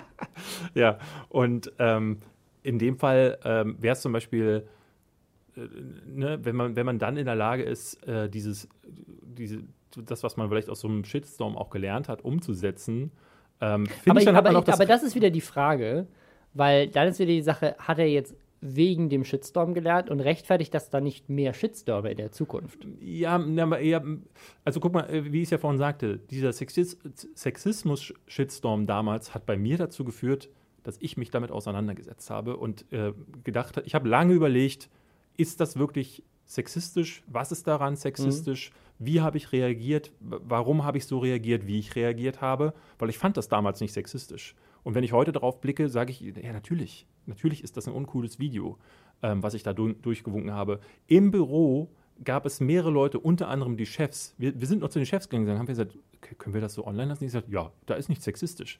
Also da, daran sahst du, wie verankert das bei mhm. allen ist. Und eine der beiden Chefs ist eine Frau gewesen. Keiner hat verstanden, woher der Shitstorm kam. Und ähm, ich finde, ähm, ich finde es schon eine Option, äh, oder ich finde es ist eine, durchaus eine Möglichkeit, dass sowas ein Eye-Opener sein kann. Ähm, und, ich, und wenn es nur ist, dass man so ein Format künftig einfach sein lässt, um dann, ähm, nee, ja, auf der einen Seite macht man sich von der Kritik frei, auf der anderen Seite aber ähm, ist, ist ein Fuck Mary Kill einfach kein zeitgemäßes Ding mehr. Ich finde es zum Beispiel, ich, ein Beispiel, was ich noch nennen möchte, ist Ego Raptor, ist ein Comiczeichner gewesen. Ähm, einer von den ersten Animations-YouTubern in Amerika, ganz, ganz groß mhm. gewesen, mhm. macht jetzt die Game Grumps. Und der hat ein Video gemacht, ähm, da ging es darum, ähm, bei Zelda, und da kam die, die Prinzessin Link, kam, äh, Prinzessin Zelda, kam rein, ist schwanger und dann macht Link einen Falcon Punch in ihren Bauch und ihr fliegt dann der Fötus da raus und riesenviraler Hit gewesen. Ähm, und äh, auch da müsste man sich heute fragen, ist das, ist das, ist das witzig oder nicht? Aber ich das finde. Hätte man sich vielleicht auch damals schon fragen Ja, aber ich können. finde, ähm, wenn das in so einem Kontext ist, wo Comedy und Satire noch irgendwie, weil diese Videos sind, äh, äh sind ähm, äh, sind ja häufig auch so als Comedy hast, und Satire. Hast du, hast du mal Rick and Morty geguckt? Also, ähm, ja. Da, also da, da, da aber wenn das jetzt klar, in der, in der wenn, letzten wenn, Folge, ohne zu spoilern, wurde, glaube ich, einfach kompletter Genozid begangen, einfach als Gag so. Also aber, aber klar, aber ne, was ich ja sage, das passiert dann im Kontext von Comedy und Satire. Aber wenn da drei Jungs zusammensitzen in so einem, wie Marcel Scorpion das letzte Woche sagte, der sagt ja, wenn Leute vor der Kamera sind, dann ist es Real-Life-Format, äh, wie wir gelernt haben. Auch wir haben beide letzte Woche was gelernt. Und dann halt einfach schnacken. Und sie schnacken ja wie drei Kumpels, das auch in ihrer Freizeit tun würden. Und dadurch bekommt das so diesen, diese, ne, diese Aura der Normalität. So mhm. äh, wie, als wären sie einfach, als würde man mit der Kamera gerade ins Wohnzimmer gucken, wo die, diese drei Jungs sich ganz normal darüber unterhalten. Und dadurch bekommt das Ganze, dieses Frauenhass-Thema, einen ganz anderen Schwenk, als wäre es ein rein, reines Comedy- oder Satire-Format, was es nicht ist. Aber ich glaube, das, das, was ich so ein bisschen schwierig an der Situation finde, ist, ich glaube, dass keiner von den dreien Frauen hasst. Nein, definitiv. Äh, ich glaube nicht, dass kein, also ich glaube, dass, dass alle drei, wenn man sie fragen würde, sagen würden, sie stehen für dieselben ähm, Ziele und Ideale wie die Leute, von denen sie gerade kritisiert werden. Ähm, was ich halt, was ich halt mich halt frage, ist, ist so ein Shitstorm die beste, die beste Variante, um uns als Gesellschaft nach vorne zu bringen, Nein. weil es sorgt einfach dafür, dass, weil es sorgt nämlich genau bei denen, die vielleicht so on, on the fence sind, die so noch nicht wissen, sozusagen, die sagen so, hey, ich, also ich möchte natürlich, also gerade hier bei der, bei der Schokokuss-Debatte, das sind halt Leute, die, die sind vielleicht ein bisschen älter oder sowas und die kriegen durch solche Aktionen halt wirklich das Gefühl, man darf ja Dinge nicht mehr sagen. Man darf keine Meinung mehr haben, man darf solche Spiele nicht mehr spielen. Oder Wir anders, was ich heute auch häufig gelesen hatte, dass sie sagten, so, guck mal, genau wegen solchen Leuten kann man den Feminismus nicht ernst nehmen. Und das ist ja genau das Gegenteil eigentlich, was, äh, was, was Feministen erreichen wollen. Äh, sie wollen, sie, eigentlich haben sie voll die guten äh, Punkte und verstecken die aber hinter einer Wand aus Anti aus äh, Aggression und Destruktion. Ja, doch, und, also und ich, da kommen niemals zum Ziel, weil andere Leute dann eher zumachen und sagen, ja, jetzt höre ich mir die Argumente gar nicht mehr genau, an. Genau, aber das, das, ist ja eigentlich, das ist ja eigentlich das Gegenteil von dem, was du gerade ähm, gesagt hast, nämlich, dass er vielleicht daraus, äh, daraus lernt. Also ich, für mich ist halt die, die Frage auch, sozusagen, äh, das Montana Black-Beispiel fand ich eigentlich ganz gut, ist die Frage der, der Angemessenheit der Reaktion. Ich habe da ähm, mit meiner Freundin neulich drüber gesprochen, bei der, bei der Barbara Schöneberger Story. Mhm. Ähm, weil wir beide so ein bisschen un also unterschiedliche Meinungen hatten zu, ist der Shitstorm an Barbara Schöneberger dafür, dass sie sagt, dass Männer sich nicht schminken dürfen, gerechtfertigt oder nicht? Ähm, und ist die Härte des Shitstorms gerechtfertigt? Und mein Argument war so ein bisschen, ja, das Problem ist natürlich, dass viele Leute das denken, ich bin jetzt der Erste, der sie darauf hinweist. Und dadurch weisen dann ganz viele Leute gleichzeitig auf etwas hin. Und dadurch kommen halt 100.000 Leute am Ende, die alle sagen, was machst du da? Das ist richtig scheiße, was du machst. Und dadurch fühlt es sich natürlich viel größer an. Aber gleichzeitig war ich so der Meinung, ja gut, ich, ich finde es aber schon wichtig, sie darauf hinzuweisen, dass das natürlich potenziell Männer die sich gerne schminken, verletzt, Männer, die sich gerne schminken würden, noch mehr davon abhält, sie selber zu sein und sie vielleicht in irgendwelche Identitätskrisen stürzt, etc. pp. Also es ist ein ähnliches, ähnliches Thema. Ähm, und da war ich auch der Meinung, gut, also ich, ich verstehe auf der einen Seite, ist, also ist Kritik und auch öffentlich geäußerte Kritik vielleicht ein notwendiger Bestandteil, ähm, um eine Person dazu zu bewegen, zu merken, ach krass, das ist nicht eine Meinung gegen eine Meinung, sondern das ist eine Meinung gegen ganz viele, die meine Meinung nicht teilen. Vielleicht sollte ich mich mal mit deren Argumenten auseinandersetzen. Ja. Weil klar, wenn nur eine Person dir schreibt, dann denkst du ja gut, da denkt jetzt jemand anders als ich. Ich denke halt so, die denkt so, okay, sind wir halt unterschiedlicher Meinung. Aber wenn du einer gegen 100.000 bist, dann sagst du, okay, vielleicht habe ich tatsächlich einen Fehler gemacht. Egal. Und wenn, es, und wenn du es nicht selber bist, äh, also selbst wenn äh, jetzt von den dreien alle drei ne, auch genau. morgen nicht verstehen, was sie falsch gemacht haben oder was irgendwie daran komisch. Ich will ja gar nicht von falsch machen reden, so weil äh, äh ich muss, muss mich nochmal wiederholen. Ich, äh, ich, dieses, dieses Video an sich ist nicht das Problem. Das Problem ist ein strukturelles. Ähm, und man da müssten, im Grunde müssten alle gemeinsam sagen, wir machen jetzt mehr dafür, ähm, dass Frauen in, in, nicht mehr in solchen Witzen in ein schlechtes Licht gestellt werden, weil die sowieso schon an allen Fronten irgendwie äh, äh, zu kämpfen haben. Ähm, und aber ne, da, da dann zu sagen, so dieses eine Video von diesem Rezo, weil der hat dieses Jahr mit der CDU. Genau, aber, der, aber der, der, für mich ist nämlich, das war nämlich dann quasi weiter, weiter die Frage, wie, wie macht man das denn? Also zu sagen, würde es schon reichen, wenn 100.000 Leute dir schreiben, hey, nur mal so als Info, ich finde, dieses Video ist aus den und den Gründen dieses Mal nicht so gut gelungen. Mach dir vielleicht nochmal Gedanken drüber. Und wenn die das 100.000 Leute schreiben, reicht dir schon. Ist es wirklich notwendig, dass von den 100.000 Leuten mal 10 der Zeit schreiben und sagen, was fällt euch ein, der muss, der muss seinen Job verlieren und dann 10 Leute ähm, dich als Nazi beschimpfen und weitere 10 Leute. Also, ist, ja, also. Diese, diese Art und Weise der Kommunikation ist meiner Meinung nach nicht notwendig. Ich finde, es ist völlig gerechtfertigt zu sagen, hey, hier sind viele Leute, die haben eine andere Meinung und die wollen nicht gerne darauf hinweisen, dass du mit, deiner mit der Reichweite vielleicht ein bisschen verantwortungsvoller umgehst. Aber bei Marcel Scorpion hast du letzte Woche ja gemerkt, dieses Video, ähm, was bei ihm den Shitstorm ausgelöst hatte, das hat bei ihm vor allen Dingen auch zum Umdenken äh, geführt, weil er ganz viele Dislikes aus seiner, vielleicht war es gar nicht seine eigene Community, aber seine eigenen Kumpels. Aber also ich finde, aber genau, aber Dislikes TV, ist ja was Black. anderes. Dislike, ein Dislike ist ja was anderes. Genau, aber das hat ihn, das, ich meine, das wollte ich eigentlich sagen, wenn der Shitstorm in Anführungszeichen eher aus deinem eigenen Umfeld kommt, fragst du dich, glaube ich, eher, ist da was dran, als wenn du, das ist ja das, äh, äh das Schwierige daran, als wenn dann wirklich so eine ultra-konfrontative Bubble auf dich eindrischt ähm, und du, das, das, das erstmal das Einzige ist, was du mitbekommst und dann gehst du schlafen und am nächsten Morgen haben die, hat sich eine echte Lawine entwickelt, wo du nicht mehr ausmachen kannst, ja.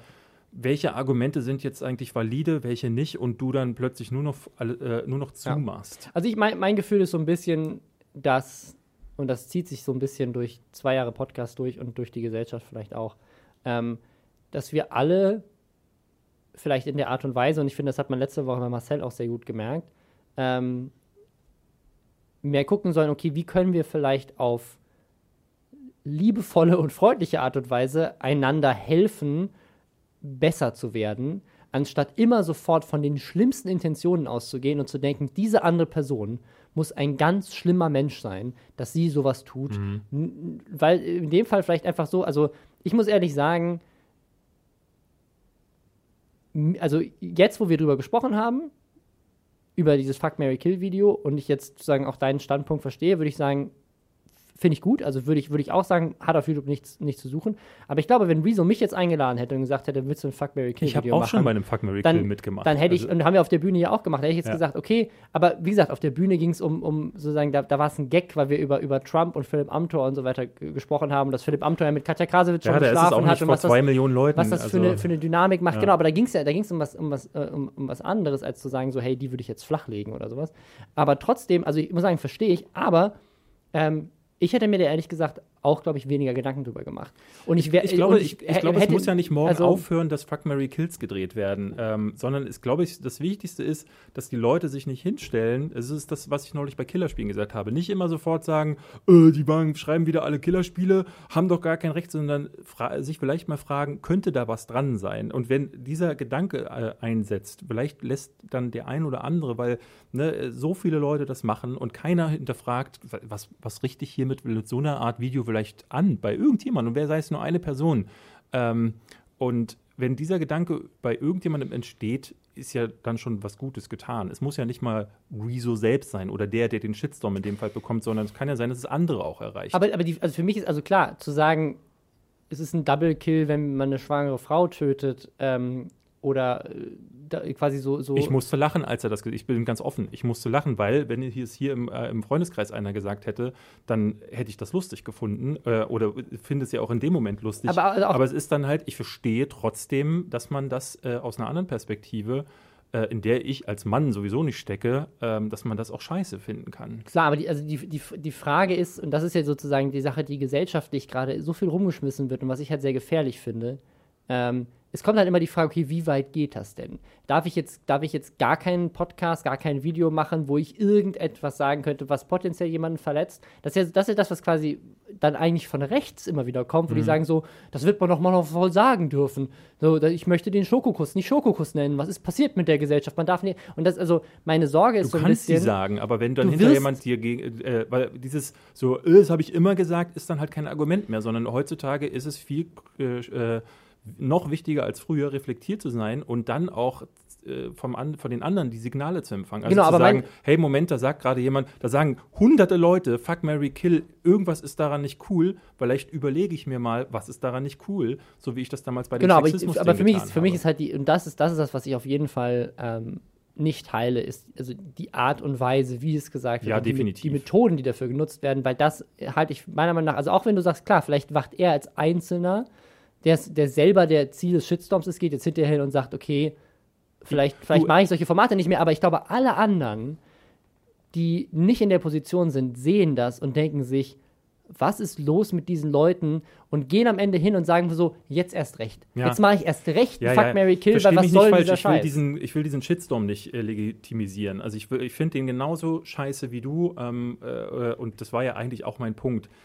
Eher, ich würde eher sagen, dass ähm, und das fand ich das Schlimme an dieser ganzen Debatte, dass die valide Kritik, die darunter, unter diesem ganzen Berg an Scheiße äh, sich befand, die ist völlig untergegangen. Und die ist jetzt nicht mehr Thema auf Twitter. Jetzt ist auf äh, Twitter Thema, ist Rezo ein Nazi? Und dann schreiben die anderen, nee, er ist doch gar kein Nazi, weil irgendwo das mal aufgekommen ist. Und es geht völlig am Thema vorbei. Es geht nicht mehr um Frauenhass, es geht nicht mehr um, wobei ich meiner Ansicht nach, dass sowieso es nicht darum gehen sollte. Es sollte eher darum gehen, ist ist so ein Format, gehört das wirklich vor so einer Zielgruppe? Und hat aber diese, jemand, der, aber diese Frage, der so eine Verantwortung hat? Das ist hat, ja eine gute Frage, aber die hat keiner ja, gestellt. Wenn, nee. wenn die Leute auf Twitter einfach, wenn, wenn die quasi die, die, die hey Rezo, kurze Frage, Findest du, dass mit deiner, mit deiner Reichweite und deiner so, Verantwortung so ein Format so ein Sinn Format macht? Cool ich würde gerne mit jemandem drüber sprechen. Aus meiner Richt Sichtweise sind Und das er wollte und das ja mit dieser, mit dieser äh, keine Parolendame äh, auf Twitter, wollte er ja ein Gespräch führen. Ähm, ihm ging es darum, das persönlich mit ihr zu führen, weil er gesagt hat, auf 280 Zeichen auf Twitter Genau, ja. ist ja das, was ich auch immer sage. Wie willst du eine Diskussion führen auf 280 Ich meine, wir haben Zeichen, jetzt gerade so über, über ist? 20 Ja. Minuten über dieses Thema Und geredet das hat wir sie haben auch kein, kein Fazit Und eigentlich. Das hat sie immer wieder abgeschmettert und ähm, genau deswegen sagte ich ihm gestern auch, ähm, lass es sein. Ja. Diese Leute wollen ja mit dir auch gar nicht diskutieren. Aber überleg halt trotzdem mal, ob das, also ich finde das sehr unelegant, diese, dieses Format. ich finde Twitter auch generell, ja. Ich finde es halt super schade, dass er ihm jetzt seinen Ruf abgesprochen hat. Deswegen, wir, ich meine, wir, wir mögen ihn beide, deswegen ähm, äh, ist es natürlich für uns schwieriger, ähm, das Ganze nochmal vielleicht auch äh, objektiver zu bewerten, wobei ich das so gut wie möglich äh, versuche. Ich ähm, finde, der macht gutes Zeug und der hat einen guten Ansatz. Und ich hatte so bei all diesen Diskussionen auch immer das Gefühl, weil er auch so versuchte, mit ihr zu reden, auch wenn er sich vielleicht nicht einsichtig zeigt in den Tweets, äh, habe ich das Gefühl, der ist genau da an dieser Stelle, wo ich vor vielen Jahren war, Ja. nämlich zu versuchen zu verstehen, was ist eigentlich das Problem und ey, viel besser kann doch eine Reaktion gar nicht sein. Ja, Man muss nur den richtigen Ton finden, um auf so jemanden dann einzugehen, zuzugehen, die Hand reichen, sagen, hey Rezo, pass auf, wenn du mehr wissen willst, lass uns eben reden und nicht, äh, ihr weißen Männer, ihr seid doch eh alle, hm. und das ist diese Bubble, diese offenbar ähm, Pomo-Bubble, die, äh, die dann irgendwie so zu den Redelsführern äh, zählt und dann entsteht was, so eine richtig, so eine richtig Ich- toxische also ich, Lawine. Ich, ich finde es halt kontraproduktiv. Und auch da wieder dieses Thema, ich finde, ich habe bei Marcel letzte Woche da, viel- da viel auch drüber gelernt. Ich fand das deswegen auch gestern, äh, letztes Mal so eine ganz tolle Marcel Skorpion? Folge. Äh, Skorpion, äh, scheiße. hat uns die Augen geöffnet. Die ja, aber, Augen aber diese, diese Frage zwischen, was ist denn die Intention? Und ich glaube, dass auf beiden Seiten die Intentionen die gleichen sind und dass es beide positive sind, nur dass halt auf beiden Seiten dann davon ausgegangen wird, dass die andere Person der, der anderen oder generell eigentlich nur Schaden verursachen will. Und ich glaube, die meisten Menschen wollen keinen Schaden verursachen. Ähm, ja, doch, sondern haben vielleicht haben einfach Bubble wirkt nicht so, als würde ich sie weiß es nicht. Also wollen. ich, ich würde jetzt jemanden- auch eher davon ausgehen, dass die Intentionen positiv sind. Aber Ich- vielleicht, ich würde ich würd vielleicht auch sagen, wir schließen dieses Thema einfach mal ab. Wir haben jetzt sehr lange darüber gesprochen und gehen aber auf quasi das nächste Thema über, das auch nochmal zeigt, wie komisch Twitter ist. Denn wir haben diese Woche eine Diskussion gehabt. Robert Hofmann hat uns was geschickt und meinte, wasserlos, Malwanne ist over Party. Ist ein Hashtag, war, der getrennt Der ist. war in den Trends und wir beide direkt so, wow, da ist, ein, da ist ein Thema, das müssen wir uns angucken. Und wir haben reingeguckt, haben nichts verstanden. Nicht. Also Nichts. Gar nichts. Also unter dem Hashtag fand ich nur irgendwelche K-Pop-Videos und Leute, die sagten, diese Malwanne, was denkt die sich, was fällt der eigentlich ein? Und ich habe dann versucht, zur Quelle zu kommen und habe sie nicht gefunden. Ja. Es ging um irgendein TikTok-Video. Genau, also genau, also wir, wir, wir haben es irgendwann, aber es, hat, es war wirklich, ich glaube, der längste Rechercheprozess und auch das meiste gegoogelt, was wir sonst für solche Themen haben Eigentlich müssen. müssten wir jetzt einen Patreon-Account äh, öffnen, um uns bezahlen wir haben zu lassen richtig hart gearbeitet, mindestens eine halbe Stunde Ja. für diese Folge. Ähm, wir, wir haben, ähm, wir haben auf, ich muss, also ich musste, Arbeiten. Haben wir K, schon nein, ich musste, ich musste Keibu googeln. ja. Das war, das, das war der Schlüsselbegriff, der es am Ende geöffnet hat. Und zwar ist das ein Keibu, ist so wie ein Weibu. Äh, Weibu sind Leute, die japanische Kultur geil finden. Mhm. Keibu sind Leute, die koreanische. Also folgendes, folgendes Problem ist äh. Erklär es mir mal auch nochmal, weil ich Ja. habe es nämlich bis jetzt nicht Ein, verstanden. ein Keibu, und das ist nicht okay, ist eine Person, die weiß ist, aber koreanische Sachen geil findet. Aha. Das ist nicht okay. Also, also ungefähr, es ist ein bisschen, über, ein bisschen übertriebener, aber das war das, was ich davon mitgenommen habe. Ähm, es ist halt, wenn man, also Und auf so Twitter hatten sich unter diesem Hashtag ja auch ganz viele, zumindest die Accounts waren mit koreanischen Bildern oder zumindest mit Avataren, wo koreanische Genau, also- Leute drauf zu sehen also waren. die, die, Pro die. Problematik und das, aber das Ding ist, das, das war so der erste. Das, unter, das Unterliegende ist tatsächlich ein Argument, was ich, ähm, worüber wir jetzt gleich sprechen können. Aber folgendes, folgendes ist passiert. Ähm, Malwanne und auch Kelly, über die wir gleich auch nochmal reden, ähm, die haben seit längerer Zeit äh, BTS und K-Pop, also koreanische Popmusik, für sich entdeckt und sind Riesenfans. Äh, Malwanne kocht in ihren Kochvideos äh, Ramen und, äh, und äh, koreanische Sie andere sagt, ich glaube, Gerichte. sie sagt auch immer wieder, ja, wie heiß, wie heiß sie aber koreanische Boys findet. äh, Also- genau, und das, das ist nämlich genau das nächste, weil sie trinkt, trinkt äh, koreanischen Alkohol. Ähm, also äh, auf jeden Fall sehr, sehr alles aus Korea ist, ist geil und da, da hat sie sich irgendwie, was- ne, ist halt jetzt ihr so ihr Thema. Und ich habe tatsächlich, ähm, ich fand das ganz, ganz spannend, weil ich mich überhaupt nicht mit der, mit der Kultur irgendwie auseinandergesetzt habe. Rassist. Ähm, äh, ja, weil ich, so ich, K-Pop habe ich, zu- hab ich. Willst du dich jetzt wirklich verteidigen vor dieser blödsinnigen äh, Ja. Anschuldigung? Äh, ich, äh, bin- ich bin sehr weltoffen, David. Genau. Aber K-Pop, K-Pop habe ich mich noch nicht viel mit beschäftigt. Ähm, aber also jetzt ist wohl das Problem, dass sie und auch, also vor allem sie, aber auch Kelly, wohl regelmäßig halt sagen, wie heiß sie die Cast-Members von, von BTS finden. Ja. Und da habe ich ehrlich gesagt, auch. genau, da habe ich ehrlich gesagt jetzt in erster, erster Linie erstmal kein Problem dran gesehen, weil ich weiß nicht, in meiner Generation waren es vielleicht die Backstreet Boys oder irgendwas dazwischen, da war es Tokyo Hotel, keine Ahnung, ähm, wo du halt, äh, da hast du halt, fandst du halt die Band geil, fandst halt die Mitglieder der Band heiß. Und das gab es sowohl bei Männern als auch bei, die Männer fanden dann die Spice Girls geil, das ist, das ist da eher so deine Generation, glaube ich. Ich fand die Ähm, Spice Girls heiß, ja. d- Ich war schon zu alt, äh, zu jung für die Spice Girls, aber irgendwas dazwischen so und das, das No hat er- Angels war noch No, ein no Thema. Angels. Äh, Ja. Jeanette Biedermann, keine Ahnung. die, deutsche, die deutsche Spice Girls sind. Ja. Äh, ja, Die egal. deutsche Billie Eilish, Äh, Janet Biedermann.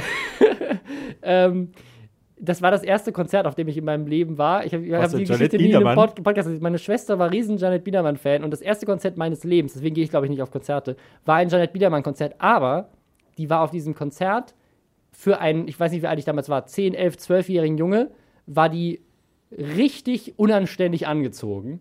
Ähm, und das, äh, ja, Deswegen egal. redest du so gerne über Sex Äh, heute, weil du äh, damals äh, Das hat mich, das hat mich, das hat mich schwer verstört. Ja, mein drittes, Ähm, drittes Konzert war äh, die Spice Girls. Ah, ja. Mein erstes war Michael Jackson, dann war ich bei Otto und dann bei den Spice Girls. Schöne Äh, Mischung. Jetzt ich sind, wir, jetzt, sind wir, jetzt sind wir voll vom Thema weggekommen, aber. Und jetzt auf schreiben uns nachher die ganzen ähm, Otto-Hardcores so, so, nee, nur Ostfriesen dürfen den geil finden. Nee, also das Problem ist, und das, das ist quasi die Kern des, die Kernessenz des Ganzen, sie hat auf TikTok, auch übrigens, ich habe mir jetzt TikTok mal runtergeladen, weil sonst werde ich alt. Ich muss m- mich da. Hab, also, Deine Tochter kommt ja bald ins äh, Alter. es ist richtig krass, was auf TikTok. Tagesschau ist jetzt auf Tik- TikTok, es geht mega ab. Echt jetzt? Äh, ja, ja, ja, hat jetzt einen TikTok-Account. Wir müssen ja auch anfangen, David. Malwan hat 100.000 Follower auf TikTok.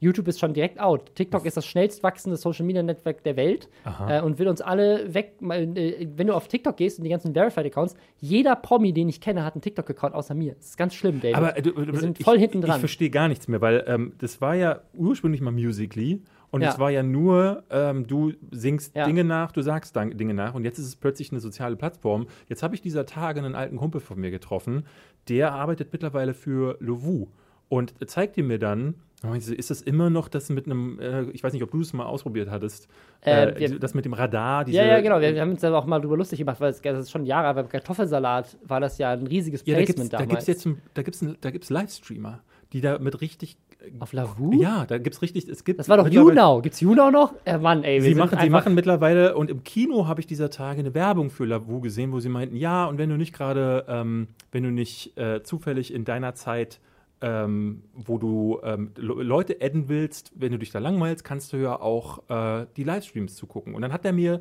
ähm, die beiden größten Livestreamer gezeigt. Und ich meinte, der, so, der, der eine von beiden, das war so, äh, der sah ein bisschen aus wie Tanzverbot. Ähm, und der ist der größte TikTok-Live, äh, der Ja. größte Luvu-Livestreamer Deutschlands und äh, glotzt in die Kamera und erzählt einfach wahllos Zeug. Und ich meinte, aber warum macht man denn das? Und er meinte so, sie haben irgendwann gemerkt bei Luvu, dass, warum sind die Leute da angemeldet? Weil äh, sie Langeweile haben und swipen so durch. Oft wollen sie aber auch einfach nur Kontakte knüpfen. Und wo kann man das besser? Ne? Also bei, bei so einem Livestream. Als bei LinkedIn. Hashtag Werbung. Und damit schließt sich der Kreis. Nein. Ähm, und ähm, ne, einfach die Leute unterhalten sich im Chat, äh, lernen sich kennen und bekämpfen ihre Langeweile. Und deswegen ist es das übelste Ding auf Luwu geworden. Ich dachte so, äh, an mir geht ja alles vorbei. Krass, also Äh, wir müssen aktuell. einfach all diese Apps wieder runterladen. Ja, auf jeden Fall TikTok, fettes Ding und aber auch von der Zielgruppe halt nochmal um einiges jünger.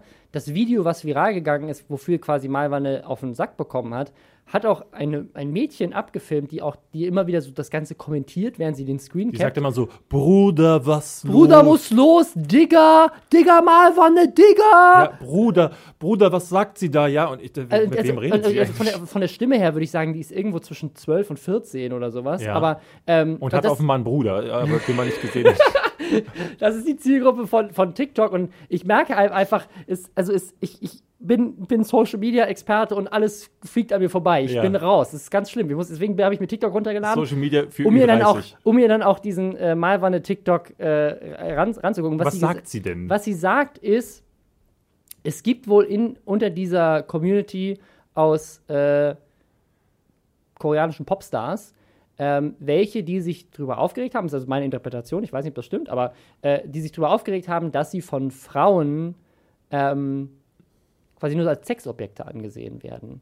Und dann hat sie quasi so ein Antwort-TikTok da drauf gemacht, wo sie, dass ich das überhaupt sage, ein Antwort-TikTok, ähm, wo sie, oh Gott, wir werden alt, David, ähm, wo sie, wo sie sagt, ähm, oh Gott. äh, sie, sie, sie versteht nicht, warum sich diese Jungs aufregen, dass ihnen die ganze Zeit heiße Frauen schreiben und sagen so, hey, ich finde dich voll geil. Ähm, was, Schweres Leben, ja. was, was ich so ein bisschen eigentlich als, also ich habe, als ich das gesehen habe, habe ich so ein bisschen als Augenzwinkern Ich hab's auch so äh, gesehen, gefunden, so zu wegen so, ich als Frau krieg die ganze Zeit Dickpics, beschw äh, jetzt beschweren sich die Männer, dass ihnen hübsche Frauen schreiben, so, hey, ich finde dich geil. Malmann Ähm, hat ja eh eher so einen sehr ironischen Ton zum Teil, den du schwer unterscheiden kannst von, äh, was meint sie jetzt? Er, meint sie es ernst oder Ja. ist es ironisch? Und ähm, es wirkte so, als wäre das aber Ja. schon beißende Ironie. Deswegen, also, aber, aber der, der Shitstorm war quasi, dass sie koreanische Männer quasi so als Fetischobjekte sieht. Ja. Also die, das ist das wohl auch der Slogan, dass dieses Mädchen dann auch in so einem Denglisch in diesem Tweet raus, weil es ist, Stop Fetishizing Korean Men, äh, sagt sie äh, auf Englisch dann in, dem, in, dem, in diesem Video. Also es scheint wohl so, so eine Problematik zu sein, dass äh, diese koreanischen Männer, aber auch, auch koreanische Frauen, K-Pop-Stars, ähm, ganz oft von westlichen Fans halt einfach als Sexobjekte angesehen Ja. werden. Und dann habe ich mich da so ein bisschen in dieses Thema reingelesen und es ist tatsächlich wohl ein bisschen problematisch, weil das ist ein Problem, was tatsächlich nicht nur Da bist du richtig reingetaucht. ich bin deep drin, David. Ja. Was, nicht, was nicht nur die, die äh, koreanischen Popstars angeht, sondern es ist tatsächlich wohl auch ein Problem in der westlichen Dating-Szene. Das ist, und das betrifft wahrscheinlich jetzt nicht nur Leute aus Korea, sondern generell habe ich dann viel darüber geredet, dass es halt ganz viele asiatische Frauen gibt, zum Beispiel, die ein riesiges Problem haben auf Dating-Plattformen oder auch umgekehrt. Äh, ähm, Weil sie nur als Sexobjekte verstanden Nee, weil, werden. gesagt wird, so, ich, also sagen, ich, ich bin, ich, ich finde halt Asiatinnen geil. Und dann suche ich mir halt eine Asiatin, nicht wegen ihrer Persönlichkeit oder auch vielleicht auch nicht mal wegen Oh, ihrem ja, das Aussehen, doch sondern allen, also wegen ihrer, wegen ihrer, ihrer quasi äh, Herkunft. Und das auch andersrum zu sagen, dass dann andere wiederum sagen, ich finde Asiaten nicht geil und deswegen bitte keine Asiaten, die mich anschreiben auf, auf keine Ahnung wo. Aber das ist doch vollkommen Tinder. legitim. Also wenn dein Geschmack, dein Geschmack einfach vorgibt, wen du daten möchtest, dann ist das doch vollkommen Also ich habe tatsächlich, ich habe tatsächlich also eine, ist ja ein, Schwachsinn zu sagen, ich bin auf einer der oberflächlichsten Plattform von allen, nämlich auf Tinder und sage dann, also bitte nicht oberflächlich sein und mich nur wegen, äh, wegen meines Aussehens das, daten weil das, wollen. das, das, ist halt so, das ist halt so eine Frage. Ich habe ich hab tatsächlich einen Begriff gelesen. Positive Racism Was ist ist das. das denn? Das ist positiver Rassismus. Dass du Leute quasi sagst, so ich finde Asiatinnen geiler als Leute von anderen äh, Regionen der Erde. ja. Ähm, ja, also es ist, es, ich, ich, also ich, ich kann mir tatsächlich vorstellen, dass, und das, das haben wir halt nicht als weiße Männer, David. Ja, Ja. wir sind nämlich nur diese weißen Männer. Ähm, dass, Jetzt spielst du das herunter, Robin. Nicht, Wir du sind recht, weiße hast Männer, recht. privilegiert und Ähm, besser verdient. nein, aber äh, also um es ganz ehrlich zu sagen, ich glaube tatsächlich, dass wir das schwer einschätzen können, ähm, weil ich mir sehr, also A, Frauen generell schon mal Dating und solche Sachen ganz anders wahrnehmen, aber ich glaube, dass tatsächlich auch, wenn du dann zu, ähm, ne, also einer Minderheit in Deutschland quasi gehörst, also weil in Korea sind ja alle Koreaner, aber wenn du in Deutschland jetzt als Koreaner oder als Chinese oder, oder als äh, Japaner lebst und so weiter und dann halt das Problem hast, dass Leute dich aufgrund deiner, deiner äh, Herkunft ähm, und deiner Hautfarbe halt entweder sexy finden oder nicht sexy finden, kann ich schon verstehen, dass das eine Problematik ist. Und ich kann auch verstehen, dass dann die, äh, sagen die Nee, verstehe ich null. Also koreanische. Ich, also zu sagen, Ma- Malwanne darf äh, Koreaner nicht gut finden, weil sie dann positiv rassistisch ist.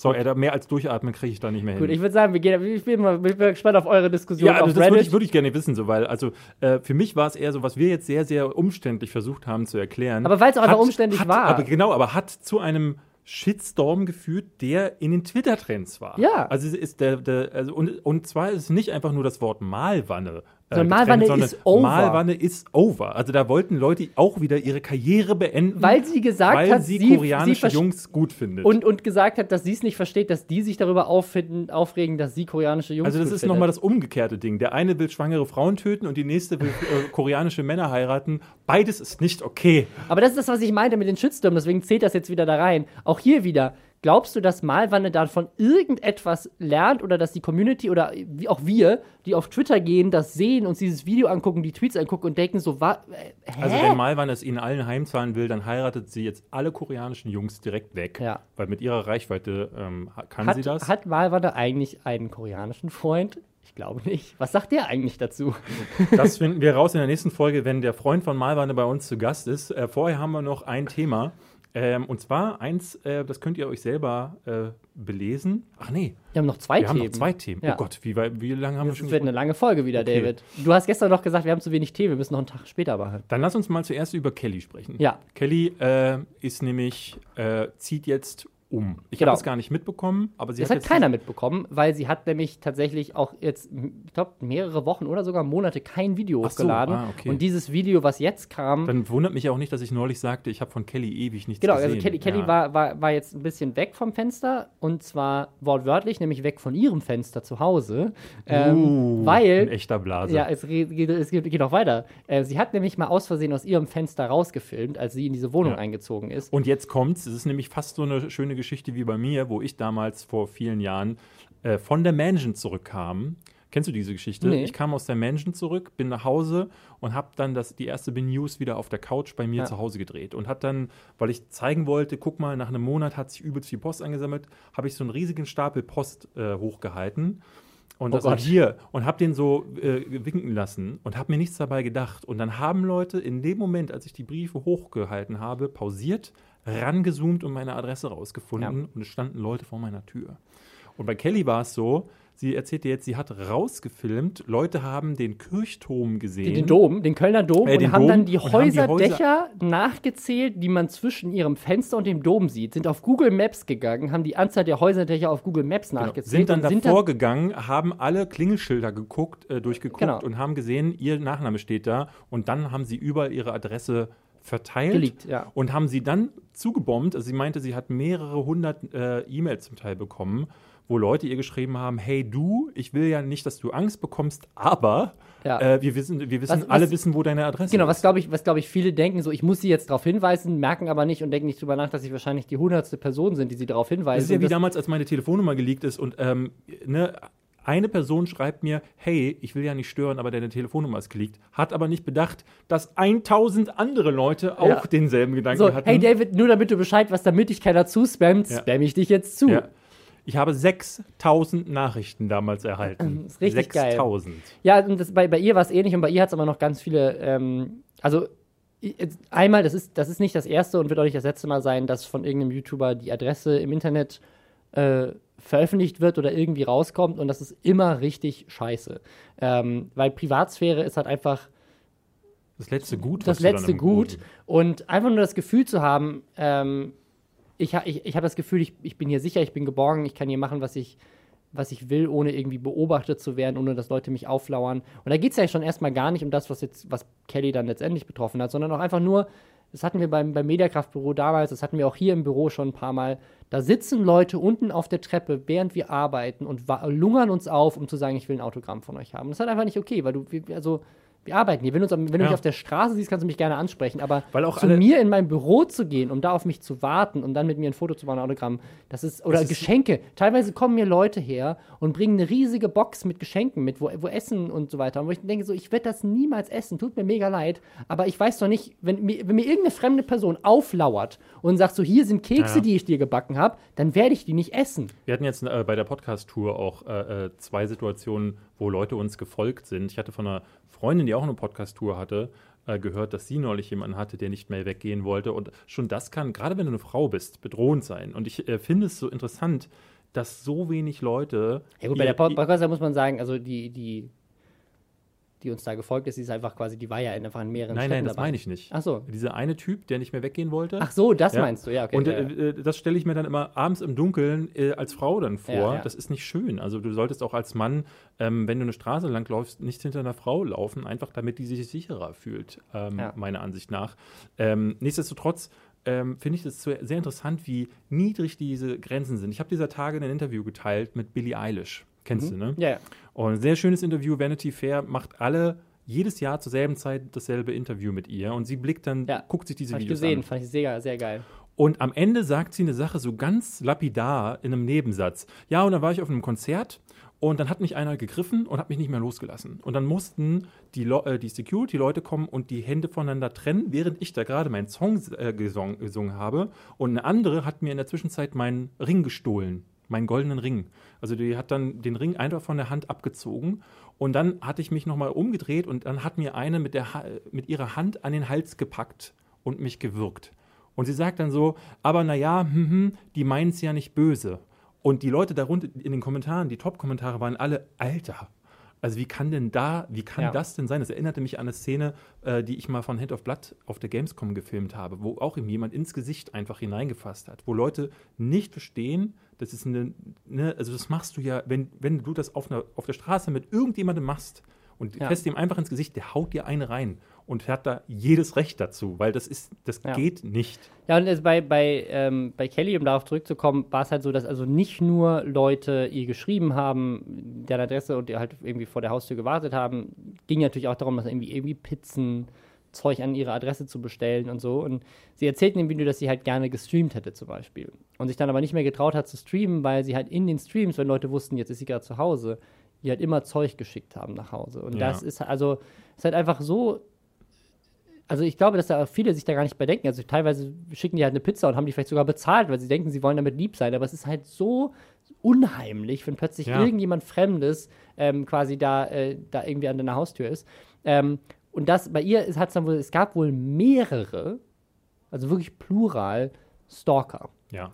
Also Leute, die, ähm, sie meinte, also es gibt sowohl die eine Richtung negati- negativ als auch positiv, also Leute, die quasi einfach psychisch krank sind, wissen, wo sie wohnt, weil es halt im Internet steht. Und sich Und- irgendwie vorgestellt haben, sie hätten eine Beziehung, Das passiert, das passiert gab. bei Stalkern wohl relativ oft. Wir hatten neulich eine Ähm, Geschichte gehört von äh, einer befreundeten YouTuberin, die auch erzählte, dass jemand sich eine Beziehung vorgestellt Ja. hat ähm, und dann sie sogar dafür bestrafen wollte, dass sie sich an die, nicht die, an die Regeln dieser Beziehung, die es nicht gab. Ja, ja, und bei ihr war es wohl ähnlich. Also da ist, da ist jemand vorbeigekommen und hat sich auf, also hat sich in, ihre, in ihren Hausflur reingeschlichen, ähm, hat dann immer mal wieder bei ihr geklopft und irgendwann, das, sie zeigt das Video in diesem Video, ähm, hat, kam ein Freund von ihr und hat ihn damit konfrontiert, weil Kelly natürlich die Tür nicht aufmachen wollte. Und du merkst, dass dieser Typ wirklich, also der ist, der, ne, der sagt dann, ähm, ja, bei Frauen ist das ja so, wenn die Nein sagen, dann meinen sie ja. Und ich bin davon sehr überzeugt, dass Kelly eigentlich mit mir zusammen sein will. Und deswegen warte ich jetzt hier. Aber ich klopfe immer nur immer mal wieder, weil ich möchte sie ja auch nicht zu sehr stören. Aber ich bin mir sicher, dass sie mich. Ne, und dann meint mein Kelly, sieben Polizisten mussten den entfernen. Ähm, es hat sieben Polizisten gebraucht, den da von, von ihr zu Hause loszukriegen. Und und er war nicht der Einzige. Es gab Leute, die sowohl positiv, also ich meine, in dem Fall sagen so, ich bin verliebt in dich, und auf der anderen Seite auch Leute, die halt irgendwie böse Sachen assoziieren damit Ja, aber ihr. selbst verliebt. Auch das ist, auch böse, weil da hast du ja. Angst vor Vergewaltigung und also ganz viele Sachen. Also Gerade als ganz, Frau, also, ich, als, selbst als Mann möchte ich mir das nicht Natürlich, vorstellen, also aber auch als als Mann Frau ist ist das das die schlimm. Hölle. ähm, aber als Frau ist das, glaube ich, nochmal, also weil auch, ne, du, ne, der ist halt, im Zweifel ist der stärker und äh, so weiter, ne? Also das ist ähm, Naja, ganz schlimm und deswegen musste sie, sei denn, du bist eine. Bodybuilderin. ja, Aber die dürfen sich dann halt auch nicht beschweren. ja. Gott, das ist Frauenfeind. Ja, ich werde doch mal auch mal. Das darfst du nicht sagen. Ähm, das ist wie Fuck Mary Kill ähm, genau dasselbe. äh, auf, auf jeden Fall musste sie jetzt deswegen umziehen. Und das Traurige ist so ein bisschen, ähm, nicht nur, dass sie jetzt mehrere Jahre darunter gelitten hat, sich nicht komplett frei gefühlen konnte, dass sie nicht, dass sie nicht mehr alleine rausgegangen ist, zu Hause nicht alleine sein wollte, nicht streamen konnte, ähm, sich in ihrer eigenen Wohnung, die ja eigentlich so ein Ort der persönlichen Entfaltung sein soll, Vor allen Dingen sagte äh, sie, sie gefangen hat, fühlt. das war ihre erste eigene Wohnung und sie, das war auch ihr, ihr Ja, Kreativspace. und man merkt, man merkt auch, finde ich, in dem Video sehr stark, dass es ihr richtig wehtut, diese Wohnung Ja. verlassen zu müssen. Also schon allein, weil du gezwungen bist, sie zu verlassen. Ja. Das ist natürlich nochmal besonders. Und, und ich, ich, ich selber kenne das auch aus eigener Erfahrung, zu wissen, was für ein furchtbarer Gedanke das auch ist, weil du, du bist wütend auf deine Community in dem Moment. Du, du bist wütend auf dich selbst, weil du dich der. Weil du den Fehler gemacht hast, dass Weil- Leute das so rausfinden konnten. Nicht nur das, aber so, sondern auch, dass du überhaupt ähm, zum, ne, also sie ist ja ein Social Media Star und sie, äh, ihr Asset ist auch, dass sie sich sehr viel in ihr Privatleben reingucken lässt. Äh, ob jetzt auf Instagram oder in den YouTube-Videos. Und in dem Moment ärgerst du dich insbesondere dafür, dass du mit dem, mit dem du eigentlich, dass du, was du gerne machst und äh, wo, womit du auch erfolgreich geworden bist, dann quasi dazu geführt hat, dass du dir ein eigenes Bein gestellt hast. Und dann, dann wirst du wütend auf dich, dann wirst du auch wütend auf die Community. Und das ist eigentlich ein Gedanke, den du nicht haben Hm. solltest. Also ich finde es schon zwar, man sollte sich immer, das ist ja eine Sache, die ich hier immer wieder sage, nicht zu privat werden, nicht zu viel offen lassen, weil äh, du dich eben genau dann angreifbar machst ähm, und es auch wirst. Also du wirst auf jeden Fall zum Ziel. In Amerika, das, äh, wie hieß diese Dame? Grime? Ma- Grimmy? McTurney, meinst du? McTurney? Es gab doch diese eine, die von einem Stalker äh, äh, umgebracht wurde neulich. Mit ihrem Mann sogar, glaube ich, oder? Also War's umgebracht nicht, aber bei, bei McTurney, ähm, das ist die das Freundin von dem äh, anderen von den äh, von Rooster Teeth und von den Slow-Mo Guys. Es gab noch einen. es Ähm, gab noch einen Namen, der irgendwie. Und da, da ist jemand mit einer Waffe bei denen im Haus gewesen und hat auch die Waffe abgefeuert, aber die beiden haben sich halt oben versteckt und dann kam die Polizei. Ähm, ich gucke mal eben nach. Deswegen, also ich bin mir relativ sicher, dass es noch einen. kann sicher, sicherlich irgendwie auch mal da irgendwas Schlimmes, noch Schlimmeres passiert gewesen sein. Ähm, ja, also deswegen, es tut mir super leid für, für, für Kelly, ähm, dass sie das überhaupt durchmachen musste. Und ja, sie ist halt, wie gesagt, auch nicht, ähm, nicht die Einzige, der das so geht. Also, dass da irgendwie Adressen gelegt wurden. Ich kenne mehrere Leute, die umgezogen Ja, sind. Deswegen. Ähm, Kronk, also, es die ist, Außenseiter. es ist äh, auch, auch, auch, ich weiß noch, wenn wir beim Mediakraft mal unten am Büro jemand mit, mit Graf Graffiti, ich glaube, es ließ sich dann relativ leicht entfernen, weil das irgendwie an der Glasscheibe und an, an so einem Acrylding war und es ließ sich dann doch abwischen, aber es, Mhm. im ersten Moment dachten wir, es wäre wirklich halt irgendwie jetzt so ein permanenter Vandalismus. Hat irgendjemand Le Floyd, ich liebe dich mit einem Herzchen dran geschmiert. Ähm, Ach, das ist ja süß. und da kommst du halt, da kommst du halt vorbei und plötzlich ist halt, weil wir waren ja auch bei weitem nicht die einzige Firma, die da drin saßen. Ähm, und war aber halt über alle Firmenschilder drüber geschmiert. Also es ist halt echt einfach krass. Ja. Wir kommen mal zu, Mhm. äh, zum letzten Thema, und zwar eins, ähm, das wir jetzt mehrfach schon hatten. Ähm, falls euch das Thema Jörg Sprave und YouTubers Union zum Hals raushängt, dann haben wir jetzt äh, eine schlechte Nachricht für euch. Ähm, denn ähm, der YouTuber Stay, ähm, der den großartigen Hallo, der, Podcast wenn du, hast, du Alman hast ihn Arabic- jetzt YouTuber genannt, David. Das geht nicht. Twitcher, Ja. Entschuldigung, der Tw- Twitch, Twitcher, Twitch-Streamer? Twitch-Superstar und ähm, Konkurrenz-Podcast-Inhaber Stay, äh, dessen Podcast Alman Arabica wir hier nochmal bewerben wollen. Ähm, Da muss er uns nochmal Geld zahlen. Muss er uns nochmal Geld zahlen. Ich muss ähm, Ähm, vielleicht kann man an der Stelle erzählen, war eine sehr korrekte Aktion von Stay. Der hat tatsächlich, ähm, also oh- ohne dass wir das ja in irgendeiner Weise, er hat tatsächlich einfach Geld gespendet ähm, für eine Organisation, die wir dann vorher ausgesucht haben. Ähm, Einfach so als- Einfach so, weil er gesagt hat, so, hey, habt jetzt Werbung für uns gemacht, das, was ihr jetzt Genau, als Gase normalerweise nehmen für. würde, das Und der hat, ich jetzt. der hat ein Interview mit Jörg Sprave geführt, äh, dem Typen, der die YouTubers Union anführt und neulich ähm, für die Briefbomben nach, also Ja. nicht Briefbomben, sondern äh, diese, diese Einschreiben, das Einschreiben-Gate nach, Ja. zu YouTube gesorgt hatte. Und es geht zwei Stunden. Ich muss gestehen, ich habe es jetzt nur eine halbe Stunde geschafft, reinzugucken, einfach weil ich keine zwei Stunden habe, um Ja. das auch konzentriert zu gucken. Dafür, äh, dafür müsste ich, dann hätte ich mich länger setzen müssen. Aber schon in dieser halben Stunde sagt Jörg Sprave Dinge, die mich an nicht, ich würde nicht mal an Dingen zweifeln lassen, weil ich habe, wir beide hatten ja vorher immer den Eindruck, dass Jörg Sprave gar keine Ahnung hat, was er da macht. Und hier versteigt er sich jetzt immer wieder zu Aussagen, die, die mich an, an so Leute erinnern, die auch, die, die auch auf Twitter so, Ja. so Sachen sagen könnten. Also er sagt da wirklich groben Quatsch und das besprechen wir jetzt erstmal, würde ich sagen. Genau, es, also es, es, fing, es fing für mich an, da hat Stay, finde ich, auch sehr gute kritische Rückfragen gestellt in diesem Gespräch. Das ist das erste Interview, was ich mitbekommen habe, also auch, ähm, ja, äh, dass, ähm, es fängt erstmal damit an, dass er eigentlich die Frage stellt, die wir im Podcast neulich auch schon gestellt haben, nämlich, wer ist denn eigentlich Mitglied in dieser YouTubers Union? Nee, vorher gibt es Ähm. vorher gibt's noch eine Ansatz, die, auf die würde ich kurz Okay. zu sprechen kommen. Er sagt nämlich bei drei äh, Minuten ungefähr, äh, sagt Jörg Sprabe eine Sache, die schon gut äh, in seinen Kopf blicken lässt. Er sagt nämlich, ich habe die Un Union vor zwei Jahren gegründet, vor dem Hintergrund, dass äh, sich äh, in dieser Zeit die Lage bei YouTube stark verändert hat ähm, und ganz viele YouTuber ihres, ihre Existenzgrundlage verloren haben. Und da habe ich gesagt, so kann das nicht weitergehen. Und das war das erste Mal, dass ich schon äh, dachte so, Mann, Jörg, du sagst da Sachen, die, du kannst nicht einfach sagen, ganz viele YouTuber haben ihre Existenzgrundlage verloren. Das muss man dann irgendwie auch belegen können. Und also ehrlich gesagt fällt mir keiner ein. Ja, es ist, es ist schon so, dass es, dass es eben nicht so einfach ist. Also jemand wie Flo, also hier Floyd, der, der, bei dem jedes Video monetarisiert wird, der verdient auf jeden Fall um einiges weniger Geld mit AdSense als früher. Ähm, und es gibt auch den einen oder anderen YouTube-Kanal, der, ähm, der vielleicht Probleme hatte, aber es, ist, es, sind nicht, es sind nicht ganz viele, da würde ich auch äh, unterschreiben. Aber klar, es gibt natürlich, er auch unter anderem, er ist auch davon betroffen, dass er halt, und das ist so ein bisschen so eine generelle Problematik an seiner Art und Weise, wie er YouTube sieht, da würde ich jetzt gleich später nochmal drauf zukommen, ähm, dass nämlich sein Kanal auch entmonetarisiert wurde und dass Stay auch anspricht und sagt so, aber bist, war das nicht eigentlich auch deine Motivation, dass du gemerkt hast, dass dein Kanal plötzlich betroffen ist Ja. von diversen Einschränkungen? Weil er, erst streitet er das nämlich ab, dass es so wäre. Er Genau, sagt, er ja. würde das ganz uneigennützig machen Genau. und er brauche, das braucht er, er ist von dem Geld von YouTube nicht abhängig.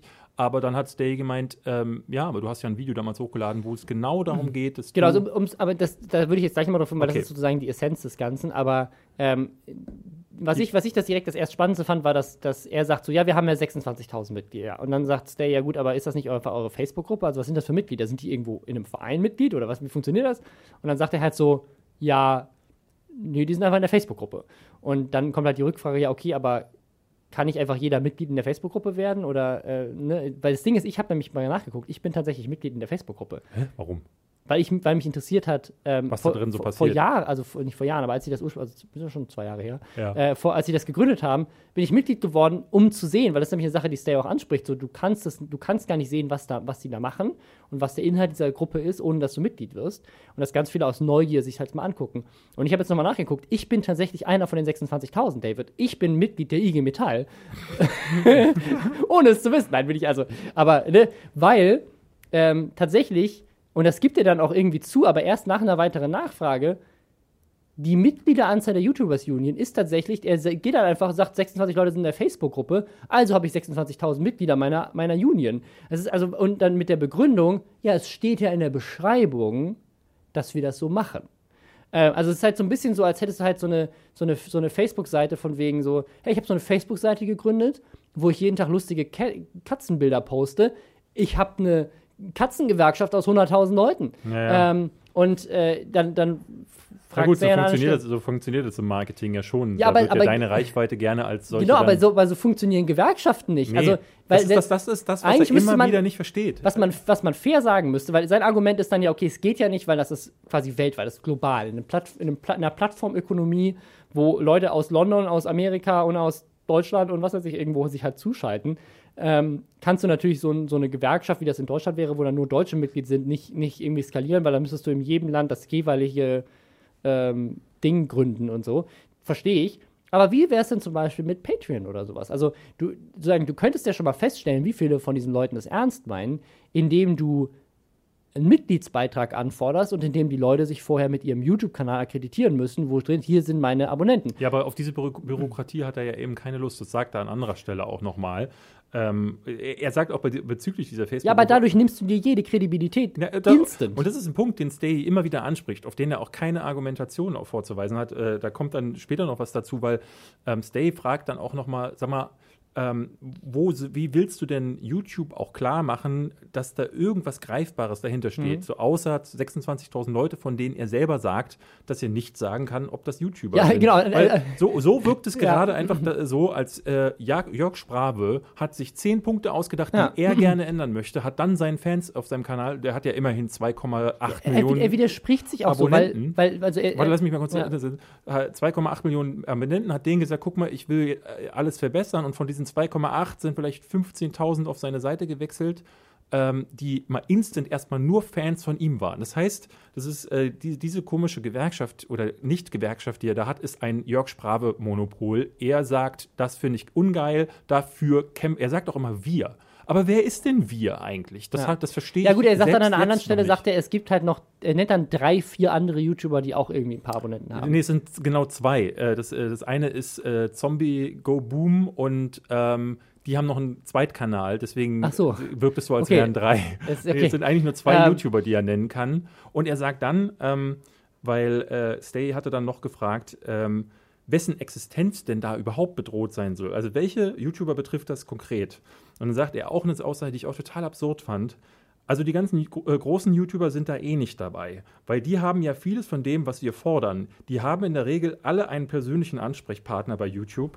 Den können sie dann anrufen, sogar Tag und Nacht. Hä? Was? Äh, warte, deshalb, deshalb wollen die auch nichts verändern, weil die Angst haben, dass sie ihre Privilegien ver äh, verlieren. Wir reden hier eher von den mittelgroßen YouTubern, denen, die im Monat 1000 bis 4000 Euro machen.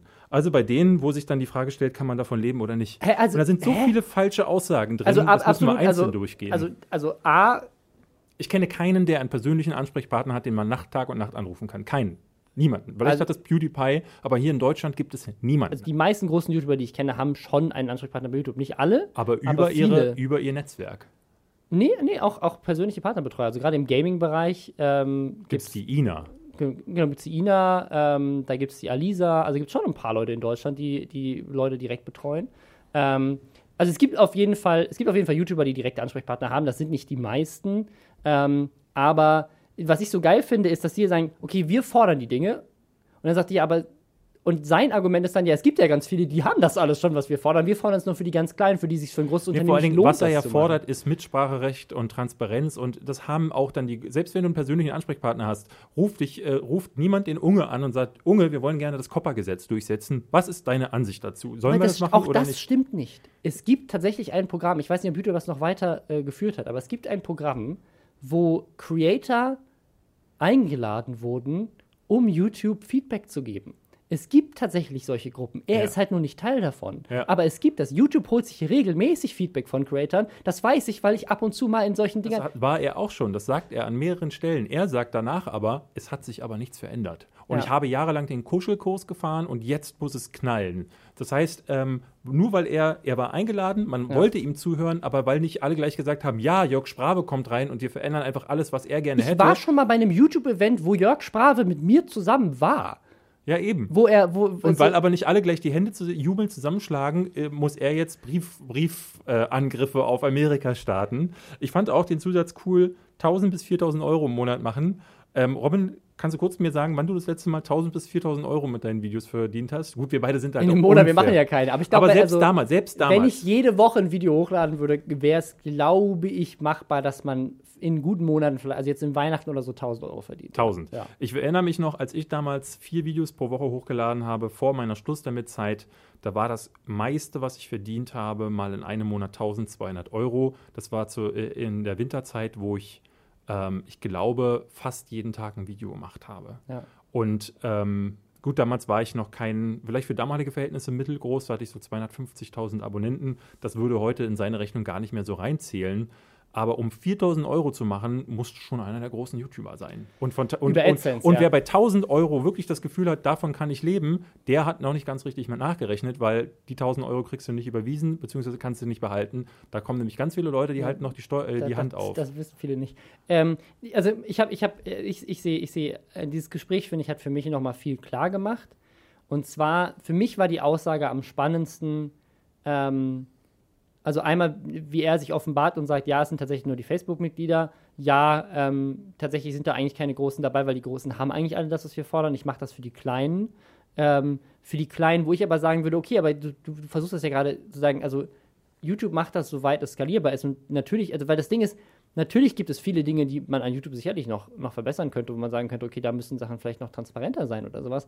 Aber das, was er gerade beschreibt, ist, okay, alle Großen haben das, was so auch nicht stimmt, aber in seiner Welt haben alle Großen das und alle Kleinen nicht und alle Kleinen müssen das auch bekommen. Aber das ist halt nicht skalierbar, weil wenn du plötzlich hingehst und sagst, jeder YouTuber mit 50.000 Abonnenten braucht einen Ansprechpartner, den man Tag und Nacht anrufen kann, wie willst du das denn managen? Ähm, und das ist ja das ist auch finanziell nicht tragbar. Das lohnt sich einfach nicht. Also er fordert quasi von einem Unternehmen, ein wirtschaftliches Unternehmen zu sagen, ich möchte, dass ihr euch finanziell ruiniert, indem ihr mir einen Service anbietet, der sich einfach finanziell nicht trägt. Ähm, in dem Bereich. In anderen Bereichen, muss ich sagen, hat er ja vielleicht auch ganz gute Punkte. Nur, was für mich das Ganze offenbart, ist sein Kernargument, warum er diese Union gestartet hat. Nämlich, dass er, und das, da geht der Stay auch drauf ein, bei sich festgestellt hat, dass sein Content mit Waffen nicht monetarisiert wird und auch anderer Content wie News, da spricht er auch LeFloid an, nicht monetarisiert wird.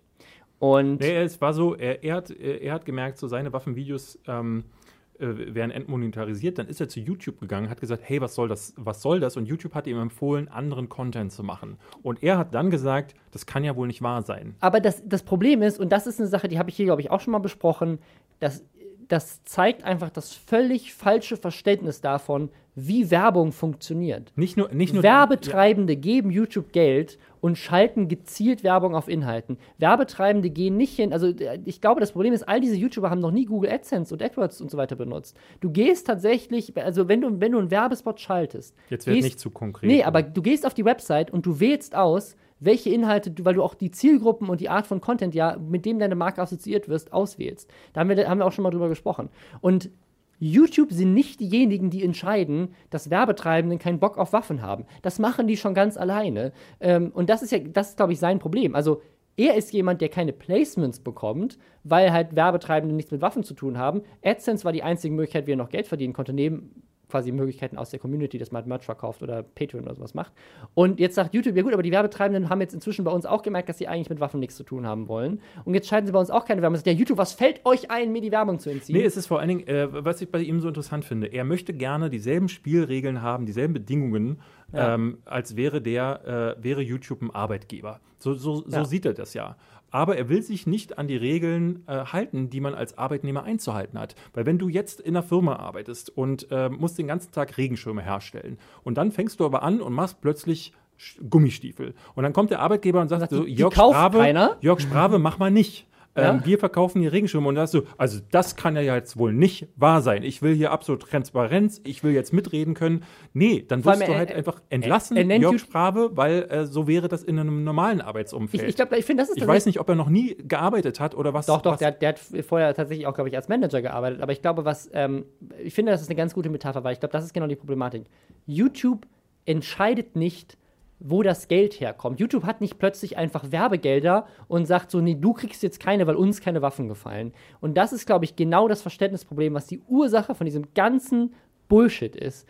Es gibt sicherlich Fehler, die gemacht werden, auch von den, von den Algorithmen, was, was als was entmonetarisiert wird. Es gibt sicherlich Sachen, die transparenter sein könnten. Es gibt sicherlich Sachen, wo die, wo die Abläufe besser sein könnten, dass Leute nicht fälschlicherweise entmonetarisiert werden und halt Geld verlieren, was, was eigentlich okay wäre, wo kein Werbetreibender ein Problem mit hätte.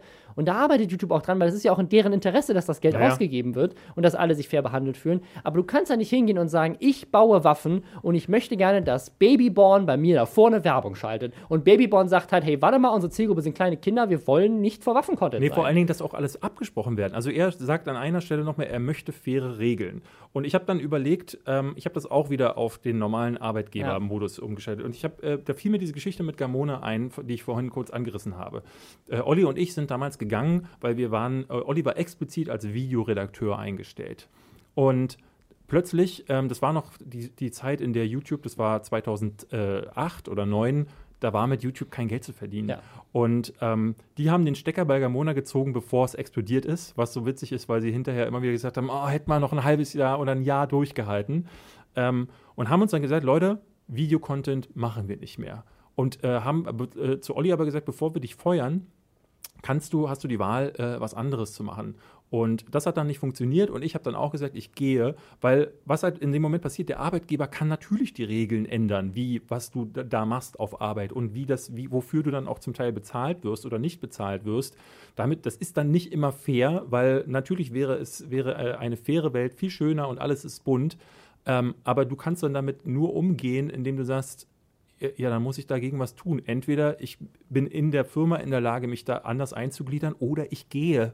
Ja. Oder ich gehe, aber zu sagen, ich bin Jörg Sprave und ich will jetzt hier meine Waffenvideos ja, trotzdem noch monetarisieren, hat, also, ist, das ist nur in der Traumwelt von Jörg Sprave möglich. Ja, vor allem, weil das, weil das, aber in dem Fall, wie gesagt, auch da, das entscheidet ja nicht YouTube. Es ist so ein bisschen so, als, würde, als würdest du, keine Ahnung, du arbeitest bei, ähm, bei einem Zigarettenhersteller und machst den ganzen Tag Zigaretten und irgendwann sagt der Zigarettensteller, hey Leute, E-Zigaretten sind das neue Ding, wir stellen jetzt weniger Zigaretten her und du sagst, nö, ich möchte aber trotzdem weiter Zigaretten machen, das könnt ihr mir doch nicht verbieten. Also sagst du, ja gut, aber sie kauft halt keiner, ja gut, ich möchte sie aber trotzdem machen, ist ja. mir scheißegal. Ihr müsst, ihr müsst mir jetzt Geld dafür bezahlen, dass ich mehr Zigaretten mache, obwohl sie keiner kauft. Und ähm, das, also das ist so ein bisschen die Problematik. Und das Ding ist, er nennt auch YouTube so eine Zensurplattform. Das ist ja nicht. Er hat ja weiterhin das Recht, er, nee, diese sagt, Videos zu machen, sich die Reichweite Sache, aufzubauen. Die ja, äh, lass mich kurz einmal fertig reden, weil er, er, er, hat die Möglichkeit, die Leute zu erreichen, er hat die Möglichkeit, über ganz viele andere Revenue-Streams, die YouTube auch supportet, weiterhin Geld zu verdienen, nur halt nicht über AdSense. Und das entscheidet YouTube nicht direkt, sondern das entscheiden die Werbetreibenden. Und natürlich, und das Ding ist, YouTube arbeitet sogar dran. Das war jetzt gerade, gerade vor ein, zwei Wochen kam eine E-Mail, ähm, dass YouTube jetzt gerade daran arbeitet, sozusagen mit Werbetreibenden, die kein Problem haben, vor Waffen zum Beispiel zu sein. Weil du könntest jetzt hinsagen und sagen so, hey, keine Ahnung, Monster, Monster Energy und, und Red Bull und irgendwelche Leute, die halt sozusagen mit Extremsport machen, sagen, sagen die, die sagen so, die Bundeswehr, Bunde, die Rekruten sagen, hey, die Rekruten haben überhaupt kein Problem damit, dass unsere Werbung vor so ein bisschen Action-Content läuft. So finden wir geil. Call of Duty sagt, überhaupt kein Problem. Das Problem ist nur, und das ist tatsächlich eine Sache, da kann man ja mit YouTube drüber sprechen und sagen, hey, pass auf, eure Einstellung ist sehr generell. Als Werbetreibender kann ich einfach sagen, so, ich möchte nicht vor diesem, vor, vor unerwünschtem Content sein und jetzt bin ich komplett weg. Aber ich tatsächlich als Call of Duty würde gerne davor sein. Also gebt Machen mir doch, ja auch einige. Genau, aber gebt mir doch die Möglichkeit, das halt dann auszuwählen, so, hey, ich möchte Waffen-Content machen und da ist dann Jörg Sparve drin und dann verdient er vielleicht nicht so viel, wie wenn alle anderen bei ihm Werbung machen würden, aber er verdient immerhin noch ein bisschen. Aber es ist, also YouTube arbeitet ja dran, weil ich weiß auch nicht, was die sich immer vorstellen. Natürlich will dieses Unternehmen möglichst viel Geld rausquetschen aus ein- den Werbetreibenden. Eine nette äh, Anekdote. Ähm, damals, als äh, Siegesmund und ich äh, ähm, Sieg Hein gemacht haben, galten wir, na, war das ein Witz, aber Ja. es gab tatsächlich Leute, die sowohl sagten, ähm, es war Bethesda, die hatten uns das äh, Wolfenstein geschickt. Mhm. Ähm, an Studio 71 für Let's Play Together und die haben explizit in der Nachricht mitgeschrieben, hier ist das Muster, wer ihr äh, redet darüber bei Sieg Hein. Das darf nicht in dem Kontext passieren. Und eine Woche später, ne, wir waren uns, uns war ja klar, das ist natürlich Werbegift, dieser Kanal, den wir nie bespielen wollten mit irgendwas, schrieben uns die äh, Werbetreibenden des Spiels Blitzkrieg 3 an und meinten so, könnt ihr da Werbung bei Sieg Hein für machen? Für Blitzkrieg 3. Und ich dachte so, yes! Das geht also auch auf YouTube. Ähm, ich wollte gerade zu dieser Zensursache eine Sache vorlesen, die sagt er. Und zwar, er sagt, äh, oder wir spielen sie ein. Äh, nee, lass lieber mal sagen, Ja. einfach nur. Überleg mal, äh, was das für ein Risiko für mich wäre. Es wäre für YouTube ja ein leichtes, meinen Kanal einfach zuzumachen und mich damit komplett mausetot zu machen. Das könnten sie tun und das haben sie auch schon in der Vergangenheit getan mit Kanälen, die un unliebsam sind. Ich kämpfe nicht für mich, sondern für andere und gehe dieses Risiko gerne ein. Was für ein Quatsch. Wer? Nennen wir Wa- eine wer, Person. Wo hat YouTube mal gesagt, so, uh, der sagt, also was wäre denn, also, Das ist sowas, was ich von, von, äh, von diesem äh, Typen, den wir, äh, äh, diese, die, diesem ähm, komischen Esoterik. Äh, äh, Jörg Da. Nicht Jörg Sprave, das ist über den wir reden, sondern wie heißt achso, der andere? nee, ja, Dieser Glatzkopf da. Hei- Heiko Schrank. Heiko Schrang. Von dem würde ich, würde ich, von dem würde ich genau solche Aussagen, die Merkel, die hat doch alle schon mausetot gemacht. Also, also es wäre die rumgegangen und würde jedem den Ja. Mund zukleben. So, das, das sind so richtig dumme Aussagen. So, deswegen, ähm, ich kann euch nur empfehlen, Schaut euch mal das Interview an äh, mit Stay, falls euch diese Thematik interessiert, falls euch aber auch so ein bisschen Einblick in die YouTubers Union, aber vor allen Dingen in den Kopf von Jörg Sprave interessiert, auf dem Kanal von Stay, auf dem YouTube-Kanal, Ja. auch wenn er ein Twitcher ist. Ein Twitcher, ich glaube, das ist nicht die richtige Bezeichnung. Mir ist das scheißegal, ich sag, was ich Twitcher hört sich so an wie jemand, der sich so Heroin spritzt und dann ist er so ein Twitcher, so ein Tweaker. Weißt du, so ein Twitcher. Ist mir, ist mir scheißegal. Twitch-Streamer. ich sag das, was ich, ich sag, was ich will. Okay. Ja, das, das, das war die Folge. Ist, ich glaube, sehr lang geworden jetzt, aber wir haben auch äh, sehr intensiv über die Die Themen Leute mögen gesprochen. das ja. Die Leute Ähm, lieben das. Also, Vergesst nicht, ähm, dass ihr uns eure Geschichten unter dem Genau. Hashtag ähm, Verlink dich, verlink dich. Hashtag verlink dich postet. Fragen gerne auch. Ähm, Genau. Und, oder halt auf Instagram oder auf Reddit. Und dann nächste Woche gibt es, äh, da reden wir aber nächste Woche dann nochmal kurz drüber, ähm, gibt es dann zwei Podcasts gleichzeitig. Bis dann. Leute beschweren sich, dass wir kein Outro haben. Weil wir aber der community-freundlichste Podcast aller Zeiten sind, ist dies ein offizielles Outro. Sie können jetzt abschalten. Hier gibt es nichts mehr zu sehen, schon gar nicht zu hören. Robin Blase ist schon längst nicht mehr im Raum und David Hein auch nicht. Diese Stimme ist automatisch von Google erstellt worden. Auf Wiedersehen und bis nächste Woche.